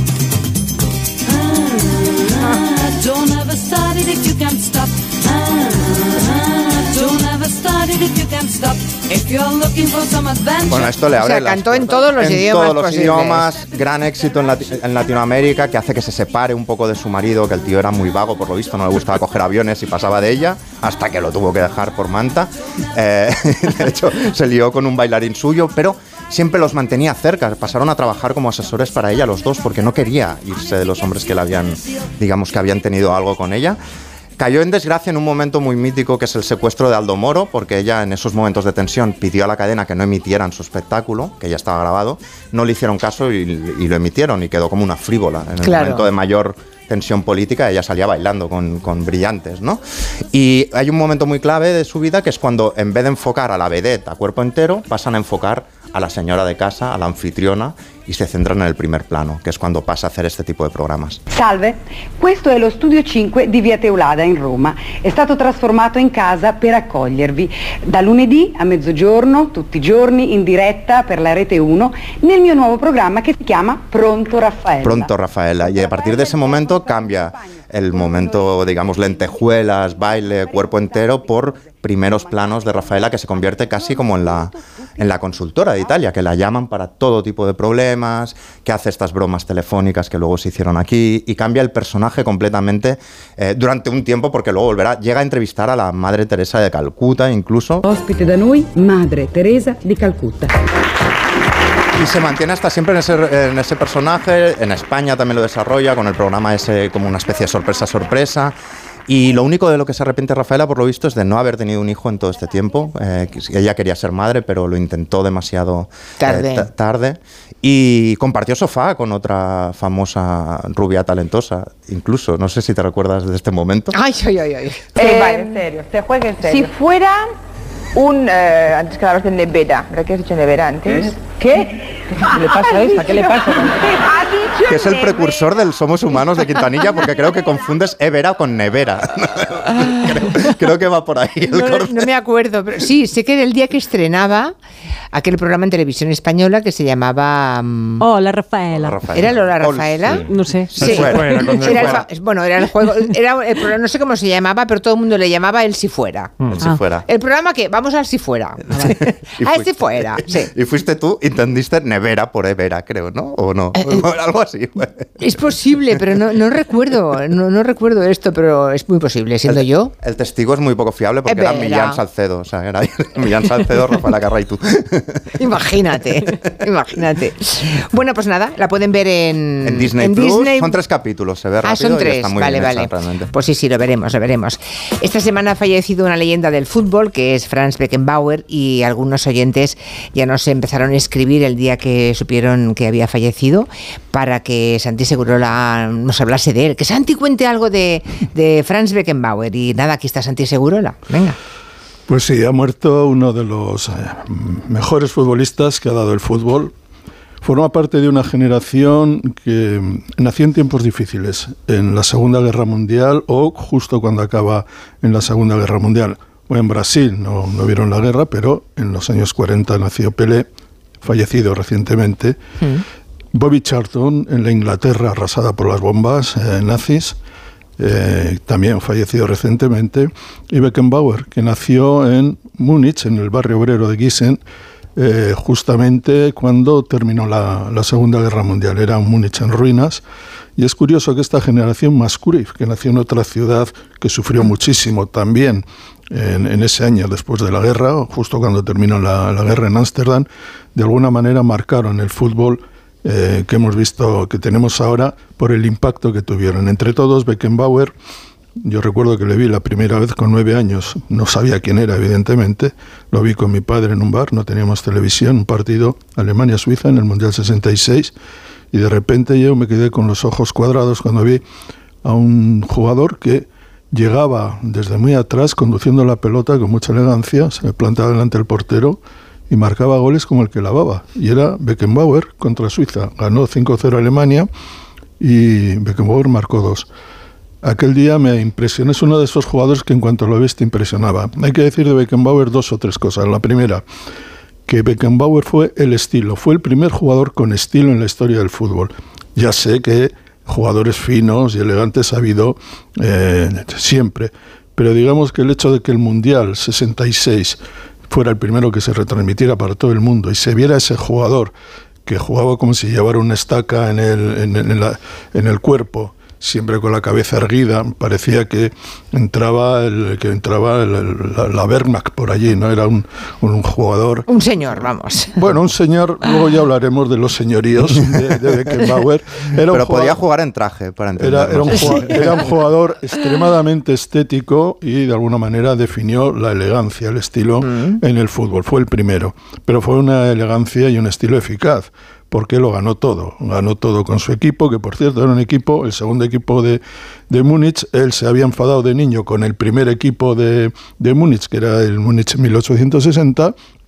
Fichó por el Bayern, el Bayern estaba en la segunda categoría, el Múnich 1860 en la primera, y en dos años transformó ese equipo que no era nada, lo convirtió en campeón de Alemania, él fue internacional con 20 años y el Bayern de Múnich es lo que es ahora porque Beckenbauer se le ocurrió cambiar de equipo cuando tenía 14, 15 años. Luego allí se juntó con Gerd Müller y, y Sepp Maier. Hay que decir que era un jugador que eh, se dice, digamos, lo más famoso que- que se dice ahora de Beckenbauer es que definió una nueva posición en el fútbol, que es la de líbero. Y eso es algo que a mí eh, siempre he tenido algunas dudas con respecto a eso. Fue un gran líbero, sin duda. Era un jugador que se echó atrás, porque él era un medio, un medio de ataque, se echó atrás, se colocó a la altura o por detrás de la defensa y desde ahí manejaba los hilos del partido, llegando eh, a veces sorprendiendo con esas grandes conducciones que hacía, con la cabeza alta, tan altivo en- en su manera de jugar. Pero yo creo que eso fue un acto de comodidad. Es decir, y además que tuvo malas consecuencias para el fútbol alemán, porque cualquier jugador que se comparaba con Beckenbauer en el medio campo, indefectiblemente acababa jugando, rodeado de defensas, jugando de líbero. Y es el único jugador que yo recuerdo, por lo menos hasta los años 70, que siendo defensa se le dio el, el balón de oro, porque hasta entonces todos los balones de oro se daban o a los eh, centrocampistas muy buenos o a los goleadores. Él hizo de esa posición de libero un mito y él, eh, desde luego, eh, le sacó beneficio. Fue campeón del mundo con Alemania, campeón de todo, de Europa, un maravilloso jugador y un hombre que ejercía el poder. Es decir, lo ejercía en el campo, le estaba piando siempre al árbitro, sabía que impresionaba, sabía que influía no solamente sobre los árbitros, sino sobre los seleccionadores, sobre el equipo, sobre la UEFA, sobre la FIFA. No tardó mucho en cuanto vio la posibilidad de largarse a- al Cosmos. Se fue al Cosmos, a Nueva York, con Pelé, jugó en el mismo equipo que, Pelé. Allí aprendió bastante de lo que es el negocio del fútbol. Volvió a Alemania, curiosamente, pero no para jugar. en el Bayern, sino para jugar en el equipo que más odian en, en Múnich, que es el Hamburgo, en el norte de Italia, en el Mar del Norte, y allí se retiró ganando una liga. Luego fue seleccionador, él siempre con esas gafas setenteras que tenía, ¿lo recordáis? Muy grandotas, Muy ¿verdad? gran- sí, exactamente. Y, un poco, y un poco oscurecidas, ¿no? Eh, sí, y eh, ganó el Mundial eh, de 1990. Mundial. Como entrenador a mí nunca me dijo nada. Hay que decir que el Mundial del 90 fue tan aburrido que tuvieron que cambiar las reglas del juego. Sinceramente, por ejemplo, se empezó a pasar, se impidió ya pasar la pelota al portero y que la agarrara con la mano. Eso fue por Higuita, ¿no? Por René Higuita, ¿no? No, fue porque el, el- fue tan aburrido el Mundial del 70 que se temió el fútbol que iba a perder pujanza y que tenía que cambiar algunas normas porque se estaba aburriendo la gente. Fue un Mundial verdaderamente horrible. Eh, Beckenbauer siempre ha estado al lado del poder y cuando ha estado al lado del poder ha estado al lado de Adidas, donde él era una de las cabezas visibles, de la Federación Alemana y hay que recordar que también fue el presidente del comité organizador del Mundial 2006. Claro que hay ha pesado una, eh, una noticia que hasta ahora eh, yo creo que ha, tenido mucho efecto sobre la visión que tenemos de Beckenbauer, porque Beckenbauer parece ser que eh, estuvo en la trama de corrupción que llevó a que el Mundial, en lugar de celebrarse en Sudáfrica en 2006, se celebrara en Alemania, con pagos para comprar votos. Se le acusó, se le llevó a juicio y ese juicio no se ha celebrado por una razón, porque ha pasado, pasó el tiempo y durante la pandemia, qué curioso, cuando empezó la pandemia no se pudo celebrar y por lo tanto esa demora ya impedía juzgarle. Dicho esto, el mejor jugador de Alemania, uno de los mejores jugadores de Europa, un jugador al que daba gusto verle y un jugador que va a dejar una huella impresionante. Alemania sin Beckenbauer sería otro equipo, otra selección y desde luego otro fútbol, en mi opinión, peor. Estaba, eh, claro, eh, se sobreentiende. Estaba yo dando vueltas. mm, hubo una campaña de publicidad, creo que de- del corte inglés, con toda la selección española. todo- es que cuando has dicho, cuando Miki Otero ha puntualizado lo de que Beckenbauer, por estilo, uno se lo puede imaginar de traje jugando. Traje, corbata, Creo que hizo, creo que la selección española de, de hace no sé cuánto hizo un spot de televisión de trajes y Sí. estaba y todos jugando al fútbol en traje. A mí me suena mucho esa Sí, campaña. eso- que fue maravillosa. Yo recuerdo imágenes que me, me impactaron muchísimo porque no, no sé si era, yo no- creo, ¿eh? Emilio Tucci creo que era. Sí, sí, sí, era corte inglés y por tanto era, eso, sí, era sí. Emilio Tucci, bueno, eh, las- el, el fútbol, por ejemplo, la selección brasileña le hubo una- un anuncio en el Mundial 98 que fue impresionante, jugando todos, iban de, de pasajeros, tenían que pillar un avión y empezaban a jugar a todos en el aeropuerto y hacían unas virguerías. Ah, esa tal. era muy buena esa campaña también. Hay- yo no sé pero- si ahora se podría hacer porque es que están mucho más feos los futbolistas, ¿no? Ahora. no, no, es yo creo que ahora... Porque para anunciar trajes no, es- imposible. Ya. Con los pelos que llevan, con los ¿Qué me cortes de tal, ¿Qué con los colorines. Bueno, claro, es que no. eh, escucha, que tú no recuerdas lo que eran los jugadores españoles y los ingleses cuando llevaban los mullets en los años 80. ¿eh? O sea No- que- tú no te acuerdas de Asensi. Hay, que, hay, que, hay- que decir, por Vale, cierto, hablando de, hablando de, de anuncios, él siempre tuvo una gran vis comercial y cuando eh, firma su primer contrato comercial con el Bayer, él, el, mana- el manager le dice, pero vas a ganar poco dinero. Él dice, tú no te preocupes, que yo me voy a ocupar de otras cosas. Y de lo que se ocupó fue el primer futbolista prácticamente que hizo anuncios de las sopas Nor, Kenner, ¿no? Pero el- y se le- con la Lo tenía sopa. claro, Se ¿eh? le- Se se la ha le- guardado para cerrar con las sopas con las que ha Sí. empezado. Exacto, Vaya allí se le ve comiendo, hay un anuncio en televisión comiendo una sopa, una sopa eh, Kenner o con honor, como se diga. Sí. Eh, allí, además, eh, diciendo eh, los, los beneficios que tenía esa sopa y qué buena era tal, ¿no? y se le conocía ya como el sopas, allí como sopas. Y nosotros con la tía Leo, ¿os acordáis? Que en España la que anunciaba sopas era la tía Leo. Es verdad. Tía Leo, Leo, Leo. Estaba pensando que mm, hasta, mm, bueno, fue un poco el, predecesor de, de Cristiano Ronaldo en el tema económico, ¿no? Bueno, hay- ha, ha habido El tema varios. publicitario, Cruyff, sí. Cruyff también. eh, Cruyff y y Beckenbauer, que eran enemigos mortales en la selección, luego tenían una buena relación. Eh, hay que decir que Cruyff también en un momento determinado dijo, bueno, yo me voy a una posición más cómoda porque ahí atrás todo es más tranquilo, tengo que correr menos y, sabe Miki que durante una temporada, una o dos, eh, de libero. En el, en el Barça. Y claro, y todo es por el efecto Cruyff. O Y, sea, y lo- en- y en lo comercial Santi hizo aquello tan guay de que el, patrocinador, o sea, el que vestía Holanda era Adidas, tenía que Y llevar se quitó tres, una raya. tenía que llevar tres franjas, pero como él no tenía un acuerdo con Adidas, se quitó una de las Se franjas. quitó una de las franjas. Y era el único que iba con dos en vez de las tres. Bueno, y luego eh, yo, y bueno, lo recordará eh, perfectamente Julia, la mujer de, de Cruyff, anunció nada más llegar él prácticamente pinturas Bruguera. Es verdad. Subida a una escalera. Sí, señor, sí, señor. Bruguer, Bruguer, sin la... Bruguer, sí, Bruguer. Era es editorial, es editorial, sin pinturas. Bueno, la he quizás la he ca- castellanizado un poco, puede ser.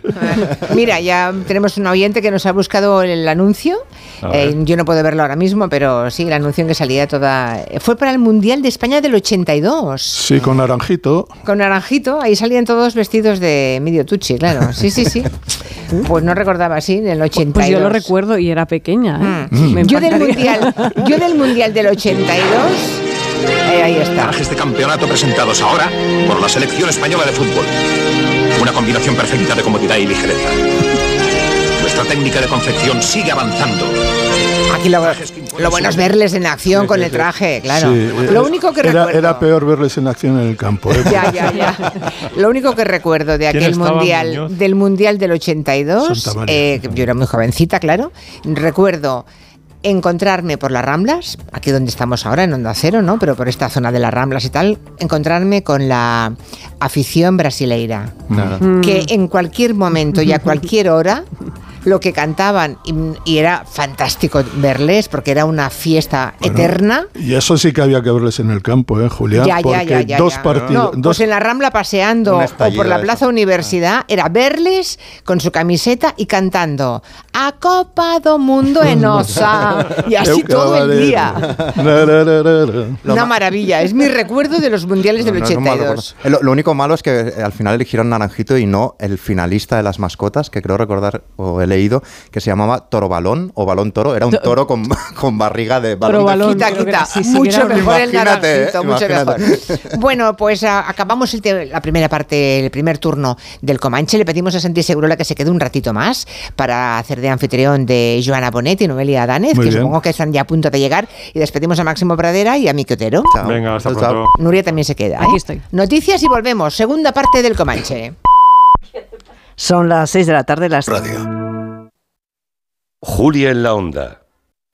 Prepárate para el espectáculo. El desafío cada vez hace más honor a su nombre. Nuevas pruebas. Ha sido de las cosas más difíciles que he visto en mi vida. Más emocionante. Es la altura, no puedo. Más espectacular. No sabéis el nivel. El desafío. Esta noche a las 10. Nueva temporada en Antena 3. La tele abierta. Ya disponible solo en A3 Player. Hazte de legalitas en el 900 100 661 y siente el poder de contar con un abogado siempre que lo necesites.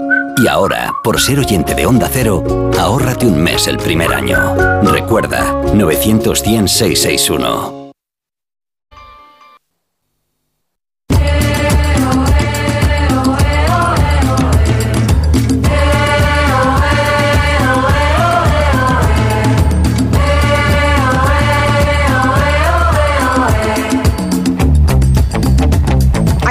100 661. Aquí seguimos en el territorio Comanche. Aquí sigue Santi Segurola. Por cierto, estoy viendo, porque una oyente se ha mm, apresurado a buscar el spot de del corte inglés de todos los jugadores en el 82 en el Mundial, Santi, Sí. con traje y es una maravilla el spot, ¿eh?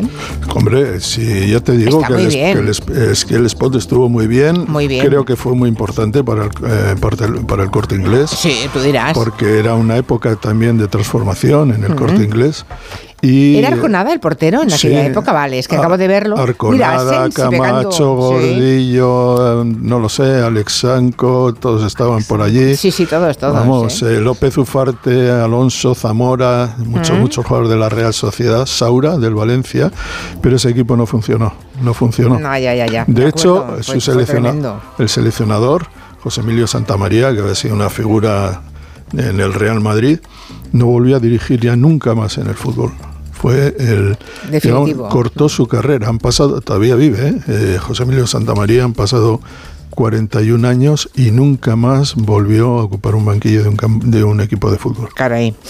O sea, cuando las cosas van bien pueden ser maravillosas, puede ser la fiesta, pero cuando van mal pueden hundirte para siempre, está claro. Bueno, pues además de Santi Segurola tenemos a Noelia Danez y Joana Bonet ya sentadas, un lujo eh, tener aquí un derby con estas dos señoras. Buenas tardes. Buenas tardes. Oy, pues bueno, bueno. Por cierto, yo creo que Noelia no es pelirroja, pero tiene... Propendo, propendo. Pero propende esa pelirroja trazas, y, trazas tiene- y tiene- y tienes un cutis de un poco de pelirroja. Sí, Aviso, ¿eh? soy muy blanca, sí, así tengo, bueno, sí, podría tener ese color, pero no, no, el pelo to- totalmente castaño. Bueno, podéis aprovechar para felicitar a Noelia Danez, que es desde ya la nueva jefa de opinión de público. Así que acaba de estrenarse como jefa de opinión y bueno, pues tienes trabajo, ¿eh? Eh, sí, Tienes sí, trabajo, sí, Noelia. estoy aterrizando, lo tengo mucho trabajo, la verdad que sí. Estoy muy contenta de entrar en un medio nuevo que además conozco y que dirige una mujer. Estoy, todas mis jefas sois mujeres, me hace muy feliz. Sí, sí, sí, la señora Pardo de Otero Vera, y, sí. sí, y Virginia Alonso, o sea que estoy feliz, estoy feliz con este trabajo, pero ahí hay mucho curro, hay mucho curro, claro que sí. Pues nada, lo iremos siguiendo, ¿eh? Gracias. Lo, iremos siguiendo, Noelia. Bueno, pues empezamos por Joana Bonet, que quiere hablarnos de, de Sofía Coppola, pero mm, no tanto como directora de cine, que también, pero mm, sobre todo para ilustrarnos y hacernos mm, dar cuenta de lo influencer que es, ¿no? Es una persona Así que ha influenciado nuestra mirada femenina siempre que ha hecho cine. Sí, así es. Eh, Sofía Coppola, bueno, eh, es una marca impecable porque nunca ha producido estridencias. eh, quizá alguna película suya ha pasado más desapercibida, pero desde Las Vírgenes Suicidas. Realizó, por un lado, una elaboración de la mirada femenina, la mujer siempre en el centro. Y desde, eh, desde la pérdida, desde la soledad, desde eh, la no salida, pero a la vez fue construyendo un universo estético muy, muy poderoso, que de hecho se rastrea hoy en vídeos musicales, por ejemplo los de Lana del Rey, en la prosa de Emma Klein, que es la escritora que, que mm, firmó el, el asunto de Weinstein, escribió unos cuentos estupendos y también escribió Las chicas. chicas, buenísimo. Sí, buenísimo. Luego en las colecciones de Rodarte, por ejemplo, y- y- pero sobre todo en la gente anónima, el, el hashtag Sofía Coppola Outfits tiene más de 210 millones de visitas en TikTok. Y bueno, y ella es tendencia año tras año en Instagram, en Pinterest, pero sobre todo lo que, lo que nos hemos preguntado es qué influencia tiene en el, universo femenino. Porque, a ver, pensemos que Sofía Coppola toca un tema con las vírgenes suicidas eh, hace en, el- en los años 90 que justo ahora ha estallado, que es el tema de la salud mental de los jóvenes, de las eh, autolesiones, del, del suicidio. Mm, al principio se decía, ay, mira, una Nepo Baby más. Pero, porque claro, imaginaros, esta mujer a, a Al Pacino le llama tío. Sus primos hermanos son Nicolas Cage, que cambió su apellido para evitar acusaciones de, de- de demasiado, ¿no? Eh, pe- mm, pues eh, nepotismo. Y, y luego da- también es, eh, es Así prima- pues como se llama Nicolas Cage entonces. Coppola, ¿no? ¿Es Coppola, de-. ¿Es Coppola, sí? Claro, claro, claro. Ah, vale, vale. Sí, sí. Y bueno, su colega directora Gia Coppola es su sobrina. Eh, ella, recordemos, pues que ya desde muy pequeña fue educada de una manera muy renacentista. Eh, por un lado, su abuelo, Carmine Coppola, era músico y compositor. Su padre, pues ya lo sabemos, cineasta, bodeguero, eh, un portento. Su madre, Eleonor, escritora y documentalista. Ella va al Mills College, que allí se licenciaron Olivia de Havilland o Laurie Anderson. Y, mm, y a la vez, eh, cuando, se, cuando se licenció, eh, se puso a hacer moda. Y su marca se llama Milk Fit. o sea, alimentados a leche, eh, criados de, de leche, sí. Milk Feed, ¿eh? no sabía Milk Feed. esto. Hoy se vende, se vende en Japón. Bueno, yo la he traído porque en el 14 de febrero se estrenará eh, Priscila, que es la otra cara de después del gran éxito del biopic de Elvis. Ella va y busca el punto de vista de Priscila, cómo vive todo aquello. Guau, mira, suena la canción que eh, hemos eh, votado con Noelia y con Segurola por mutuo acuerdo. Bueno, a ellos les gusta otra, Suspicious Minds, eh, una, uno de los temazos, ¿no? Año 68, me parece. Sí. Bueno, pues Priscila, eh, ahora con una estética también muy, mm, muy cuidada, porque eh, ella siempre, eh, So- Sofía Coppola, crea atmósferas diferentes. Fijaros que tenemos, mm, por ejemplo, la mayoría, no sé, eh, la, la película de Lost in Translation, tenemos grabadas aquella, aquella imagen Imágenes, del sí. skyline, ¿no? Y, y con... em, bueno, Aquel con- pelo con rosa, Scarlett aquel Johansson. pelo rosa, ¿eh? Exacto. Sí, siempre la fotografía y el arte, ella es coleccionista, es, eh, es muy conocedora, han jugado un papel fundamental a la hora de, de moldear su estilo. Y, imagina de una manera muy hábil los interiores. Por ejemplo, el vestuario de eh, María Antonieta, la, influencia de María Antonieta en la moda, en la pasarela, en, eh, bueno, también en la decoración, ese punto mm, entre Versalles, pero con un punto punk, eh, como, bueno, el tema, seguro que Quintanilla tiene, tiene guardado el tema de New Order Ceremony de, de María Antonieta, eh, que mm, expresa este juego de contrastes de, en, las, en las bandas sonoras también, bueno, Nuria, ahí se deja siempre eh, la piel, porque además, bueno, ella es pareja de Thomas Mars, eh, que es el, el vocalista y el líder de los Phoenix. Y mm, bueno, parece que ahora además la moda dice que ella es comparable a una Eddie Sedgwick, a una Twiggy, porque colabora con Chanel, eh, ha desfilado, ha posado más que desfilar para Donna Karan y Calvin Klein. Mm, luego también ha estado eh, siempre detrás de la cámara en, en varios eh, videoclips. En, ha, aparecido en vídeos con Madonna, con Sonic Youth y, y ella misma también ha- ha grabado. Y, bueno, me parece que es una, una mujer que ha logrado, eh, a pesar de ser una hija de, eh, y hace tiempo que escribió su nombre, es una de las pocas directoras de cine que tiene un, un Oscar, ¿verdad? Eh, mm, pero ha conseguido crear un mundo propio. Una cos- tiene una cosmovisión que no está interesada, por ejemplo, en el realismo histórico que, gusta tanto en Hollywood, sino más bien en la experiencia, en la experiencia de vida de las mujeres, siempre están en el centro de, de sus películas y ha contaminado pues el espíritu, ha contaminado en el buen sentido el espíritu cultural de la época. Es una visión que no es endulcorada, que siempre tiene alguna arista y además es valiente. No sé, no sé nada de la película de Priscila. eh, ahora se estrena, pero que no me, no me ha llegado demasiada información sobre esa película, pero estoy segura que va a traer modas también estéticas. Seguro. Porque, primero, que es una época que va a ser muy golosa para ella, ¿no? Todo, el- Sí. todo, todo el look Sí. de los años 60, supongo 70, había ¿no? Que, había que ver a, 70. a Priscila con Elvis, porque eh, Elvis yo creo que conocía a Priscila cuando era una niña. Era una, era una niña. Era una niña. Era menor de edad, viaja sí, sí. a Alemania, que Le antes lo comentábamos. Con aquellos cardaos, Sí. morena, y con, con los ojos muy pintados. Era una representación del sur, ¿eh? Era una sureña de, Mm. de campeonato. Y era una mujer guapísima, ¿no? Con unos rasgos casi perfectos, ¿no? Sí, y a la vez, pues lo que decís, era una niña y eh, Sofía Coppola busca, porque siempre ese espacio, digamos, que transita entre la, el, final de la niñez y la adolescencia, o la adolescencia y una juventud más madura, ella, ella siempre se ha detenido ante ese trance. Y, y- en algún momento en la película, eh, la, la- la actriz dice. eh, eh, cómo te echo de menos, ¿no? A, a Elvis Presley por eh, eh, a través del teléfono eh, del actor. pero ahí condensa ya una especie de soledad, de abandono, de, de bueno, de un satélite absolutamente ya alejado del, del centro, ¿no? De la estrella de- del rock and roll. Yo Bueno, le, re- le recuerdo en aquellas, la recuerdo a Priscila, en aquellas series con con de tipo aterriza como puedas, no, no sé, Agárralo como a- puedas, acábalo con como Leslie puedas, Nielsen, con sí. Leslie Nielsen, y la verdad es que esa pareja es inolvidable. Sí, sí, O sea, Eran muy graciosos.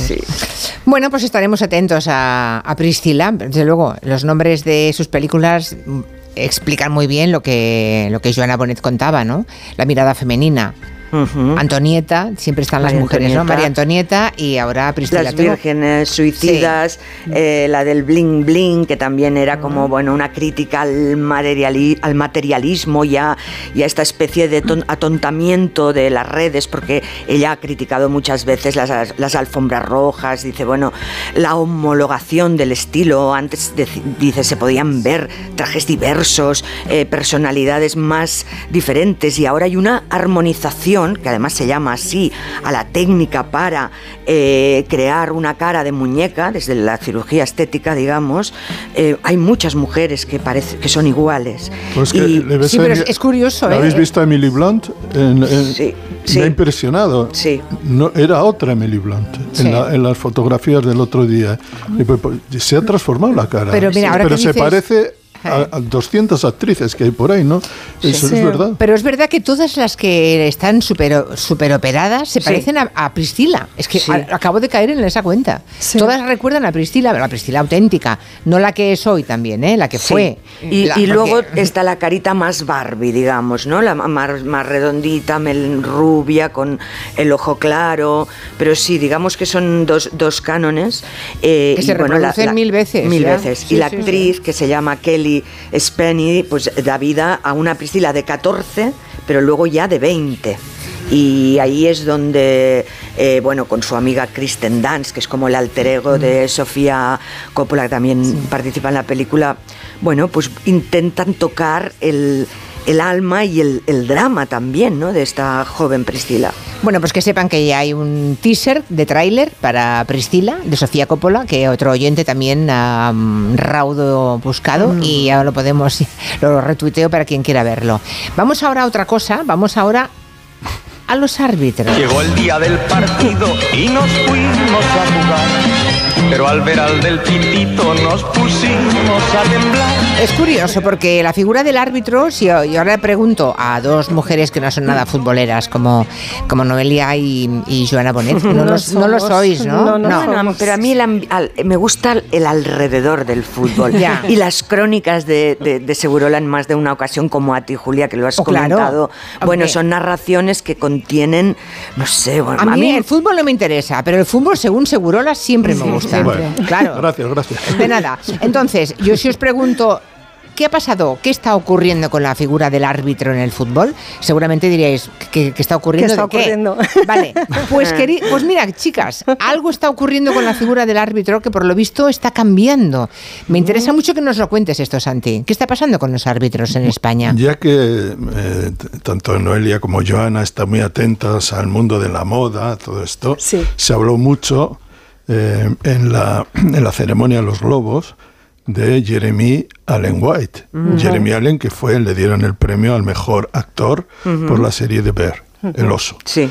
Bueno, eh, más conmoción, bueno, más eh, conmoción, hay que decirlo así, que por el premio que le dieron, que yo creo que era merecido, fue, ha sido el anuncio de, que ha hecho de Calvin Klein, que es una, digamos, un despropósito paqueteril que no te puedes... Bueno, Carlos Alcaraz lo hizo hace Bien, seis es- meses, sí, sí, ¿eh? con esta- el calzoncillo.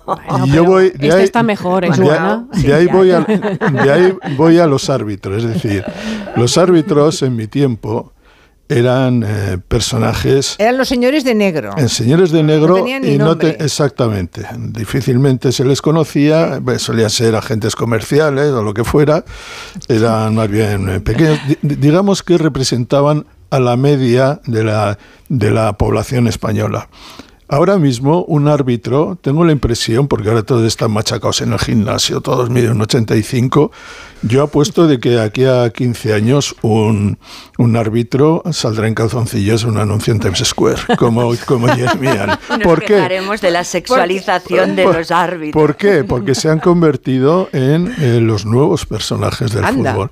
Y hay que decirlo que con el... o sea, vamos a ver, el árbitro antes era un ser detestado, solo, como decían, solo le quería su madre. Eh, ahora mismo el árbitro es un profesional que primero gana bastante bien, o sea, un árbitro en España gana entre 250.000 y 300.000 Caray. euros. Y aparte de todo eso, mm, digamos, es un árbitro nuevo, es un árbitro que se corresponde con el macizo de toda la vida. O sea, todos se ponen el pelo a la moda, todo está muy cacha, los músculos en todos los sitios y tal. A veces miden hasta 1,90 como el, el No nos árbitro- habíamos dado cuenta ninguna, ¿verdad? co- como el, ar- como el- como el Me árbitro voy a fijar a partir de como ahora. el árbitro que dirigió el otro día el fabuloso Real Madrid Atlético de Madrid 5-3. Bueno, una cosa que ha, tenido que, que ha tenido que ver mucho con los árbitros, ese señor se llama Alberola, por cierto, por si queréis entrar ahí. en- Buscaremos. A ver, venga. Eh, la- ya estamos aquí. la- lo que quiero decir es que eh, la tecnología y esa pasión por eh, olvidarse de lo esencial del fútbol, que son los futbolistas en la pelota, está llevando a que el árbitro cobre cada vez más importancia. Antes había un árbitro y dos asistentes, luego llegó a haber ha habido un árbitro, dos asistentes y un cuarto árbitro. Ahora está el VAR, que añade a dos y dentro de poco tres árbitros. Y eh, el otro día ya se dijo que probablemente escucharíamos los comentarios que se hacen del árbitro al VAR y del VAR al árbitro, que hasta ahora no los escuchábamos. Es decir, estamos poniendo la atención en los hombres que eh, enjuician los partidos y no en los hombres que juegan al fútbol. Y se está creando una especie de industria donde el árbitro ya es famoso por sí mismo. Ahora el árbitro ocupa, eh, está en las radios, está en la televisión, está en los campos, eh, hay siete, ocho árbitros. Y una figura que era necesaria, hipernecesaria, pero que simplemente estaba porque se necesitaba un juez para que tomara unas decisiones so- Ujú. sobre el campo, ahora es todo un fenómeno mercantil. Y yo creo que Pero no pueden, no, Y se no- pueden no- sponsorizar todavía, ¿no? Los árbitros. sí, ¿o sí? están sponsorizados, Ah, ya, ya, también ah. llevan. eh, sí, sí, yo, yo creo Ah. que era con una, una casa hasta hace poco, no sé si esta temporada, llevaban una casa que era de La Rioja. Eh, que- es decir, que están sponsorizados, ganan su dinero, que eso me parece muy bien, son profesionales que ganan el dinero. Lo que sí creo es que en esta especie de banalización del fútbol, donde lo que interesa es la bronca, en la bronca siempre están los árbitros, en este periodo de idiotización del fútbol, donde lo que pasa en el campo, en el juego, interesa menos que el lío que se arma, y donde los árbitros suelen estar por medio, generan además un tipo de árbitro que a mí me molesta muchísimo, que es el exhibicionista, Ya. el que da el que da la nota. Y esto a mí me preocupa. Me estoy riendo, me estoy riendo porque Gustavo, otro oyente, ha puesto fotografías de los árbitros de los años 80. Sí, hombre, los eran árbitros pequeños, españoles. calvos, pe- Bueno, eran José Luis López Vázquez. O sea, estoy viendo varios José Luis López Vázquez frente al tal Alberola que, como dice Paz Parra en Twitter, es como un Hyperman personificado Claro. ese árbitro. Sí, sí. Bueno, pues, Nada que ver. Bueno, esto- tampoco los futbolistas tienen mucho que ver. ¿eh? Nada tiene mucho que ver con lo que ocurría en los Bueno, 80. no, pero lo que te quiero decir es que el árbitro era un personaje necesario Sí, pero sí, sí. desconocido. Y ahora es, en algunos casos, se habla más que de los jugadores. Sí, sí. Y hay una, vuelvo a decir que para mí eso es una perversión. Interesante. Bueno, pues nada, vamos a hacer una pequeña pausa. No sé si te tienes que ir, supongo ya, Santi, ¿no? Es un Pues poquito tarde voy, ya. voy al cine. ¿Vas al cine? ¿Qué te bueno, parece? ¿qué, ¿Qué vas a ver? ¿Qué verás? vas a ver? ¿Qué vas a ver? Os lo cuento el viernes. Vale, el viernes nos cuentas. Ahora lo que nos Bueno, va a contar... La película de Paul Giamatti. Ah, Ah, qué ganas. Muy bien. sí. Bueno, lo que nos va a contar ahora Noelia, para los que han visto Maestro, los aquí presentes, ¿habéis visto Maestro? Oyentes y La de Bernstein. comancheros. No, la iba a ver. Sí, yo sí que la he visto, yo sí que la he visto. Y bueno, es la historia, la figura de Leonard Bernstein. Y se ha fijado Noelia en su mujer, en Felicia Montealegre, que estarás de acuerdo conmigo, que en la peli de Maestro, la pobre pinta muy poco. Es un Pinta, personaje... pinta menos de lo que pintó Hombre, muy ella poco. Muy en el poco. mundo.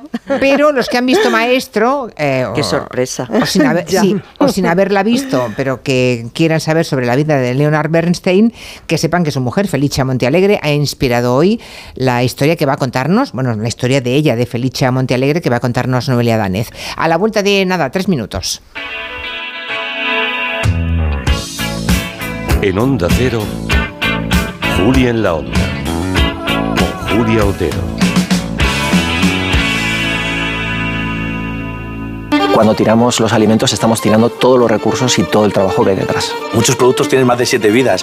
Tenemos que seguir haciendo lo que hacían nuestros mayores, no desaprovechar nada. El producto más caro es el que no se consume. En el país más rico del mundo no se tira nada. No se tira nada. Nada. Alimentos de España, el país más rico del mundo. Hazte de legalitas en el 900 100 661 y siente el poder de contar con un abogado siempre que lo necesites. Y ahora, por ser oyente de Onda Cero, ahórrate un mes el primer año. Recuerda, 900 100 661. ¿Una noche de pesadilla por culpa de la tos? No dejes que se repita con Cinfatos Noche de Cinfa. Cinfatos Noche actúa rápida y eficazmente para combatir la tos seca y ayudarte a dormir placenteramente. Elige estar bien. Elige Cinfa. A partir de 12 años, lea las instrucciones de este medicamento y consulte al farmacéutico. Bienvenidos a la cuarta temporada del desafío. Mar Flores, Mario Vaquerizo, Mónica Cruz, Pepe Navarro, Chenoa, Adrián Lastra, Marta Díaz, Pablo Castellano. Ya le gustaría a Marvel tener superhéroes así. El desafío, esta noche a las 10, nueva temporada en Antena 3, la tele abierta. Ya disponible solo en A3 Player.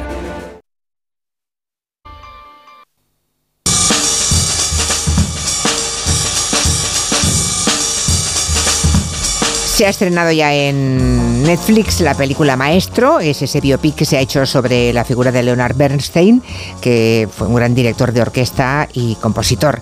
Y Noelia Dane, bueno, es esa película por la que Bradley Cooper no sabemos si será finalmente nominado al Oscar, pero desde luego es una película que él ha dirigido, producido, todo, protagonizado seguramente con el espíritu y las ganas de conseguir un Oscar, porque hay momentos en los que de la película, no sé si piensa lo mismo Noelia Danez, hay momentos de la película, sobre todo cuando en largos, largas planos, largos planos secuencia en los que está dirigiendo la orquesta, en los que mm, se ve claramente que busca desesperadamente ese Oscar.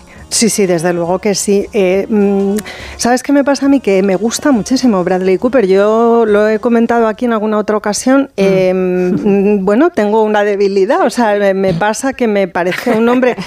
Claro, que veníamos de verlo en Resacón en Las Vegas y de pronto, pues él es un hombre que ha tomado las riendas de una carrera complicada en una industria tan competitiva como Hollywood, haciendo, pues acordaos, eh, la última versión con Lady Gaga de Ah, Nace sí, una bueno. estrella, una película que nos gustó muchísimo. Y- Mucho, y, sí. donde además él, daba un paso atrás, porque ahí la protagonista absoluta es ella, ¿no? Y sin embargo aquí, pues, eh, efectivamente, como dices Julia, él no da un paso atrás, o sea, y no comparte historia ni con Felicia ni con nadie más. Es la historia de Bernstein y es una apuesta además por una actuación, bueno, pues descarnada de las que gustan Hollywood, ¿no? Donde hay muchísimo riesgo porque o haces el ridículo más espantoso y más cuando utilizas prótesis o realmente convences.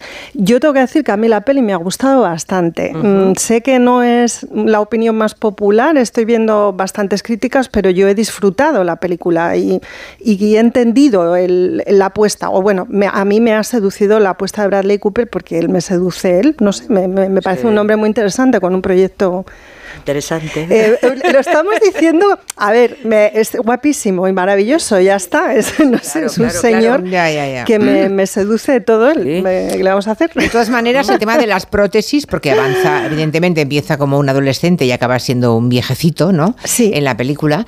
Y mm, todo eso es a base de prótesis. Yo creo que eso es de Oscar. Sí, seguro que se lo o van sea, a dar. el maquillaje es de Oscar, porque Seguro. cuando es viejo, es viejo, te crees que es viejo. Sí, y con muy Mm. poca postproducción, según he sabido. De hecho, Sí, está maravilloso, Maravilloso, recreado el paso de los años. ¿eh? En, Sí. en eso, vamos, no, no, no tengan miedo por verle. Si alguien la ha visto y quiere hacer algún comentario. Pero bueno, que vas a poner foco en Felicia Monte Alegre. Sí. Tenemos aquí una, un trozo, creo que has traído una, una curiosidad, que es la mujer, la real, ¿no? A Felicia, eh, que está recitando y que está dirigida por su marido, por Leonard Bernstein. Bare velvet cream, green and babyish. Small leaves each stream, horses' tails that swish, and the chimes remind. Bueno, es una curiosidad. Estas cosas ella la- las hacía con su marido. ¿eh? Bueno, el personaje de esta mujer es muy interesante desde el minuto uno. Ella se llama, para que os hagáis una idea, Felicia María Josefa de Jesús, con Montealegre. Con es un apellido de origen judío, su padre era norteamericano y su madre era de Costa Rica. Eh, claro, ella es una mujer que proviene, sobre todo por parte de madre, eh, de una familia muy, muy rica de Costa Rica. Eh, el papá, que es Roy El Butcon, eh, es un ingeniero de minas que encuentra muy pronto eh, trabajo como director en la American Smelting and Refining Company en Chile. Es decir, que esta mujer nace en Costa Rica, pero se traslada desde muy pronto a Chile, donde se educa con otras dos hermanas, Nancy y Madeleine, en una escuela de monjas británica. Ella, Felicia, siempre quiso ser actriz y siempre quiso vivir en Estados Unidos e hizo las dos cosas. Em, convenció a sus padres de que le permitieran marchar a Nueva York diciéndoles que se quería dedicar a la música clásica, que es por donde empezó. Su profesor era nada menos que Claudio Arrau, uno de los grandes pianistas del siglo XX, y efectivamente tomó clases con él, pero desde que puso un piececito en el Greenwich Village en el año 1944 se dedicó sobre todo al teatro, se dedicó a la actuación. Estudió teatro con el eminente maestro de actores Herbert Berghoff, que to- entonces todos pasaban por ahí, y en el 46 debutó ya en Broadway. De manera que eh, es en ese contexto que conoce a- al maestro, a Leonard Bernstein, ¿no? ya en Nueva York.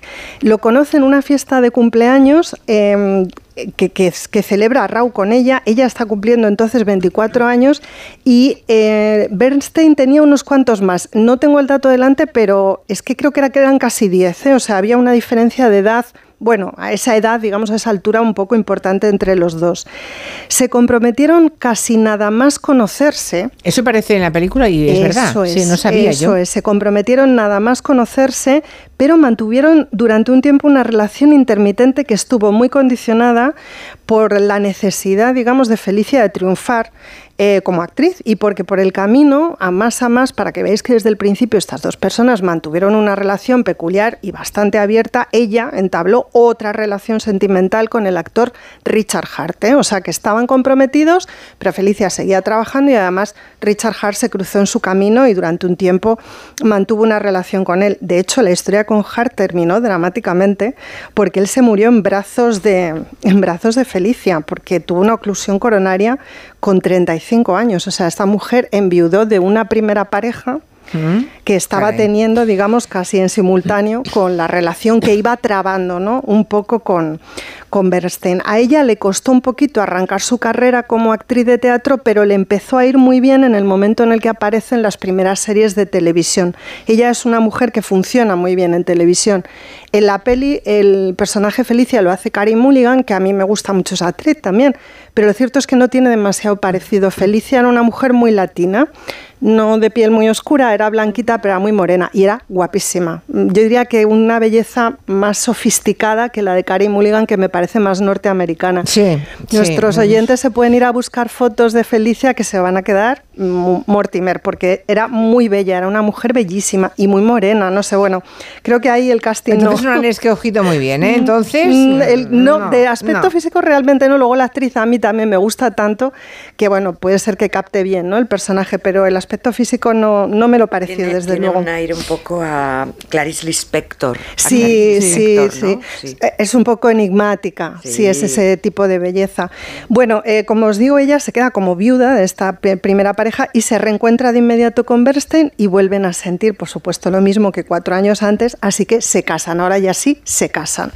Se casan y tienen tres hijos muy seguidos, que son los que aparecen en la película, entre los años 52 y 50 y 62, bueno, muy seguidos, no tanto, en 10 años tiene tres, porque ella sigue trabajando. Actúa en conciertos de música clásica como narradora, eso que os he traído al principio, actúa también en óperas, trabaja entonces con los mejores directores, em, sigue en Broadway y sigue haciendo televisión. pero imagino que mm, fácil no debió ser, porque Bernstein era homosexual, entonces imagino que la, que la relación que mantenían era abierta, ¿no? Era una relación abierta, pero desde muy, muy pronto yo he encontrado una carta eh, que Felicia eh, le escribe en 1951-52, no está datada con precisión, pero fijaos que en el 52 nace el primer hijo, es decir, estamos hablando del inicio del matrimonio. Y dice en esa carta algunas cosas, eh, os voy a leer dos o tres frasecitas que para mí definen esa relación, mientras escuchamos esta pieza tan bonita que Lenny le dedicó a su esposa. le dice, por ejemplo, eh, si hoy parecía triste mientras te alejabas, no era porque me sintiera abandonada de alguna manera, sino porque me quedé sola para enfrentarme a mí misma y a todo este caos que es nuestra vida conyugal. Eres homosexual y es posible que nunca cambies. No admites la posibilidad de una doble vida, pero si tu tranquilidad, tu salud, todo tu sistema nervioso depende de un determinado patrón sexual, ¿qué puedes hacer tú? O sea, lo tiene clarísimo a los meses de casarse y acaba con un relajémonos sabiendo que ninguno de los dos es perfecto y, y, olvidémonos de ser esposo y esposa con mayúsculas tan tensas. Al fin y al cabo no es tan horrible. O sea que desde el principio ya sabe que es homosexual, eh, pero, además siguen manteniendo una relación mm, más o menos íntima, porque siguen teniendo hijos. Sí, sí, sí, sí. Es bisexual. Bueno, yo diría que este hombre es homosexual, pero le gusta a Felicia. Exacto. Es la sensación que da por lo que... Y eso sí que lo transmite en la película, ¿eh? O sea, que, le, que, es homosexual, pero que tiene como una debilidad con ella. Sí, diría que es eso, ¿verdad? Es, lo que parece. Es lo que parece, es lo que parece. Bueno, se querían, tenían el arte en común, porque eso sí queda claro en la película también, que se querían mucho, y también que tenían una cierta sensibilidad política de izquierdas, digamos. Sí, eran, era una pareja muy progresista. Ella era quien lideraba, digamos, en este sentido, un poco la trayectoria ¿no? del matrimonio. Ella en el 63 pues es la primera mujer que preside lo que llaman la División de Mujeres de la Unión Estadounidense por las Libertades Civiles, es decir, está vinculada con las luchas eh, por los derechos civiles en Estados Unidos, tan vinculada que en el año 70, y esto es un escándalo que además les genera ambos muchísima tensión y muchísimo estrés, celebran en su casa de Nueva York una cena para recaudar fondos para una sección de los Panteras Negras a la que habían acusado, después se supo que era una historia que había construido el FBI, de haber puesto una serie de bombas, ¿no? Eh, que no llegaron a provocar muertos, pero que sí que estallaron. Entonces Tom Wolfe, que ya sabéis que era que si se mordía la lengua se envenenaba, Hmm. Escribió una pieza eh, pues criticando, digamos, la actitud del matrimonio eh, a quienes consideraba pues eh, como una especie de, izquierda, digamos, de alto postín, que llevaba una vida y que tenía una existencia pues que contradecía los principios políticos que estaban defendiendo, ¿no? Y entonces esto les tensionó muchísimo porque, bueno, se les estigmatizó, se les, se les señaló y se les acusó bastante, ¿no? A tenor de esta historia, pero ella fue muy constante con sus compromisos y, por ejemplo, em, fue muy constante cuando el golpe de Estado militar en Chile, que en realidad ella siempre sintió que este era su país, no tanto Costa Rica, donde había nacido, pero había pasado muy poquito tiempo, cuando el golpe de Estado militar, ella estuvo muy pendiente, muy consciente de lo que sucedía allí y tuvo una serie de intervenciones, digamos, discretas para ver cómo podía ayudar también a salir algunas personas. O sea, que era una mujer, eh, yo diría que más que él, eh, con una cierta conciencia política. Él, por su parte, Eh, lo que sí vivió, digamos, eh, políticamente, bueno, con, de una manera, le afectó, digamos, políticamente fue Stonewall. Cuando pasó Stonewall en el 69, Bernstein dijo, ha llegado el momento de que yo deje de ocultarme, es decir, mi os- homosexualidad no es algo que a lo mejor voy a hacer público, pero no la voy a ocultar. ¿no? Y- Vamos a escuchar algunos comentarios de los oyentes. No Ah, sé si han visto Maestro. No sé- si es eso, vamos a escuchar. Bueno, he visto Maestro, me ha encantado Maestro. Tengo que decir que yo no soy tan fan como Noelia de Bradley Cooper, la vi con cierta aprensión, porque hay veces que me encanta y otras veces que me da un poco de grima. Y esta vez tengo que decir que me ha encantado, me ha encantado desde el principio hasta el final. Y, y- y la verdad es que el tipo lo hace fenomenal. Hay una imagen que es, o sea, que sigo pensando en ella de él gritando a un cojín, en un cojín que, que bueno, pues que, en fin, es, es espectacular. Por cierto, que resulta muy, muy asfixiante verles fumar todo el tiempo Ay, en ya, maestro. ya, ya. Todo el- Uf. en todo momento, durante dos horas y pico de película sin parar. Bueno, yo y creo que hasta. ganas de fumar, ¿no? Cuando, ¿o no? no, no, al No, contrario. no, no, porque además, Es como ver la eh, gran buff, ya no quieres comer más, ¿no? Es Exacto, horrible. es- y luego además ella enferma y claro, la enfermedad de ella, bueno, pues evidentemente guarda algún tipo de relación con esto. Claro, a también cáncer me de pasó pulmón, el cáncer claro. de pulmón. Es sí. que no paran de fumar todo el tiempo, en Todo- todas bueno, circunstancias. y él dirigiendo con el cigarro Sí, y él al piano con el cigarro, o sea, todo eso es como, wow, sí, sí, ese humo en la película. Aquí también dice Ángel que merece el Oscar Bradley Cooper eh, y todo lo que se pueda ganar como músico, como amante de la música, me rindo a los pies de este señor. O sea que deduzco que mm, si Ángel es músico, quiere decir que cuando interpreta cuando es- esas secuencias tan largas en las que dirige, es que lo estaba seguro que se preparó intensísimamente Bradley Cooper para dirigir con, el, con el sello de, de Bernstein. ¿eh? Dice que lo único que no le gusta a Ángel es el maquillaje de joven, porque eso dice que te saca un poco de la película porque te fijas demasiado en las orejas. Ostras, yo no me fijé en las orejas. En la nariz. ¿Qué le pasa en las orejas? que las tiene muy grandes también. Ah, bueno, pero porque, pero porque las tenía así Bernstein, ¿no? Claro, sí, sí, era orejotas y Era narizotas, orejotas, claro. es que claro.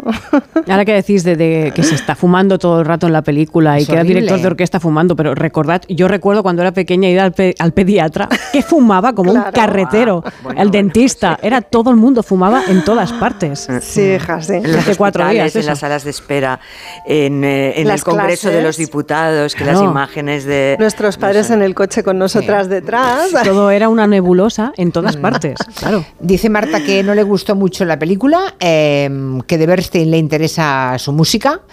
Y porque es un genio, pero su vida privada no. Entonces, un poco eso que dice un oyente, ¿eh? Lo que, y otro, Jorge nos cuenta que la única escena en la que no fuman es cuando están en el médico. Claro. Pues no fue al mío. No, no, nada, no, no. Pero es que nada, es medio minuto de película, ¿eh? Es verdad que están todo el rato fumando. Y mm, yo lo que no tengo la sensación viendo la película es que Felicia tenga tanta importancia en su vida como tú crees que tiene, por lo que tú has buscado, ¿no? Por la información que tienes. O sea, yo Noelia. creo que ella era una mujer muy relevante y luego fíjate... En la peli no se ve así, En ¿eh? la peli no se ve así porque está muy centrada en la figura de él, pero es verdad que precisamente porque no se llega a ver así, es difícil entender por qué motivos se separan, aunque ellos anuncian que con esperanza de reconciliación en el año 76 y sin embargo cuando ella enferma dos años más tarde, él vuelve inmediatamente a atender a su esposa. Yo creo porque la relación iba más allá incluso del matrimonio, es decir, era una relación de una gran complementariedad y de un acompañamiento tremendo en la vida. Y solo así además se explica la es mucho atracción. más, in- sí, es más indestructible una relación de amistad que de amor. Bueno, y la atracción sexual que él experimenta por su mujer, que la experimenta teniendo en cuenta que él es homosexual, yo creo que en parte se explica porque ahí hay dos almas que se encuentran, perdonadme que me ponga así de romántica, pero de verdad creo que eso pasa a veces. O sea, Mm. quiero decir que encuentras a alguien en la vida que, con el que vas a estar de diferentes maneras, ¿no? Pero que te va a acompañar y que va a estar contigo de principio a fin. Y me parece que era lo que le sucedía a estas dos personas. En todo caso, claro, ¿cómo puedes dedicarle el mismo espacio a Felicia Montealegre por más que su historia sea tan interesante cuando de quien hablamos es de Bernstein, ¿no? Que al final es un personaje icónico del siglo XX, de la música, es un personaje muy popular. Entonces, bueno, entiendo que la historia gira en torno a él, pero desde luego la historia de Felicia es apasionante también. Además, qué trayectoria, ¿no? De Chile, Estados Unidos. ¿Cómo, cómo se repite esto a lo largo de la historia? ¿no? La importancia de Alma Mahler, eh, la de Zenobia Camprubí, eh, Mary Shelley, que al principio el, el famoso era Percy, Percy Shelley, el poeta. Sí, sí, sí, sí. Hasta que con Frankenstein logra verdaderamente la, eh, bueno, pues la, la- que la crítica se, se arrodilla a sus pies. Pero es una constante, grandes, digamos, grandes hombres y, gran- y grandes mujeres en parejas que, mm, no sé, excepto la de Virginia Woolf, ¿no? Que con Mm. Leonard tuvieron una relación también así como un poco la que... Sí, puede parecerse ahora que lo dices, de, sí. de que una sexualidad diferente... Sí, y do- donde cabían muchas cosas, Eh, ¿no? donde sí. donde cabían muchas cosas. Esta relación me ha interesado sobre todo por eso y luego creo que tiene un componente, o sea, esta, esta parte, digamos, de, de ser pareja para la vida, ¿no? Me parece súper Es interesante. que eso es mucho más seguro que lo otro, ¿eh? Claro, Sí. eso, es- eso es- sí, sí, eso sí. puede ser eterno, lo otro. eh, Sí, aquí algo de Lo otro tiene más fecha de caducidad. Sí, claro. aquí hay algo de eternidad. Sí. Sí, eso es. Bueno, pues vámonos con esta canción. No se estila, ya sé que no se estila. Resulta que este fin de semana se celebra un concierto en Madrid para rendir homenaje a esta gran mujer que es María Dolores Pradera. Sí, y queremos dejar constancia de que eso es así. Sí, porque este 2024 es el centenario de María Dolores Pradera y por eso durante el año se van a celebrar distintos eventos. Este domingo va a ser en el Wishing Center de Madrid. Varios artistas le van a rendir homenaje en un espectáculo que han llamado Toda una vida y va a contar con, atención porque esto es de escándalo, la lista de artistas, Rafael, Víctor Manuel, Pasión Vega, Los Abandeños, Lolita, Diana Navarro, Carmen París, Estrella Morente, Juan Valderrama, Rosa León, Amancio Prada, Pipo Prendes, José Mercé y Sole Jiménez. Caray. Toda esta gente, todos van a interpretar temas emblemáticos de María Dolores Pradera y además la gala pues la va a conducir José Sacristán, que era un gran amigo de, de Pradera. Me parece perfecto, pero han tardado un poco, ¿no? En hacerle un homenaje. Ha sido. O sea, me, me parece raro porque es una gran dama. Una gran dama que además también eh, consiguió crear una escuela. En, Yo recuerdo, por ejemplo, mi madre era súper fan de, de María Dolores Pradera y sus letras eh, también ayudaron a, eh, ¿no? a identificar sentimientos y emociones. Se me acaba, se me acaba. Se acabó, se acabó el tiempo disfrutando la voz de María Dolores Pradera y deseando que ese homenaje en el Wizzing Center sea fantástico. Les dejamos que tengan muy buen fin de semana. Noelia Danez, Adiós. Joana Bonet, Beso. gracias. Nuria Torreblanca, adiós a todos. Buen fin de semana. Adiós, hasta el lunes. En Onda Cero, Julia en la Onda, con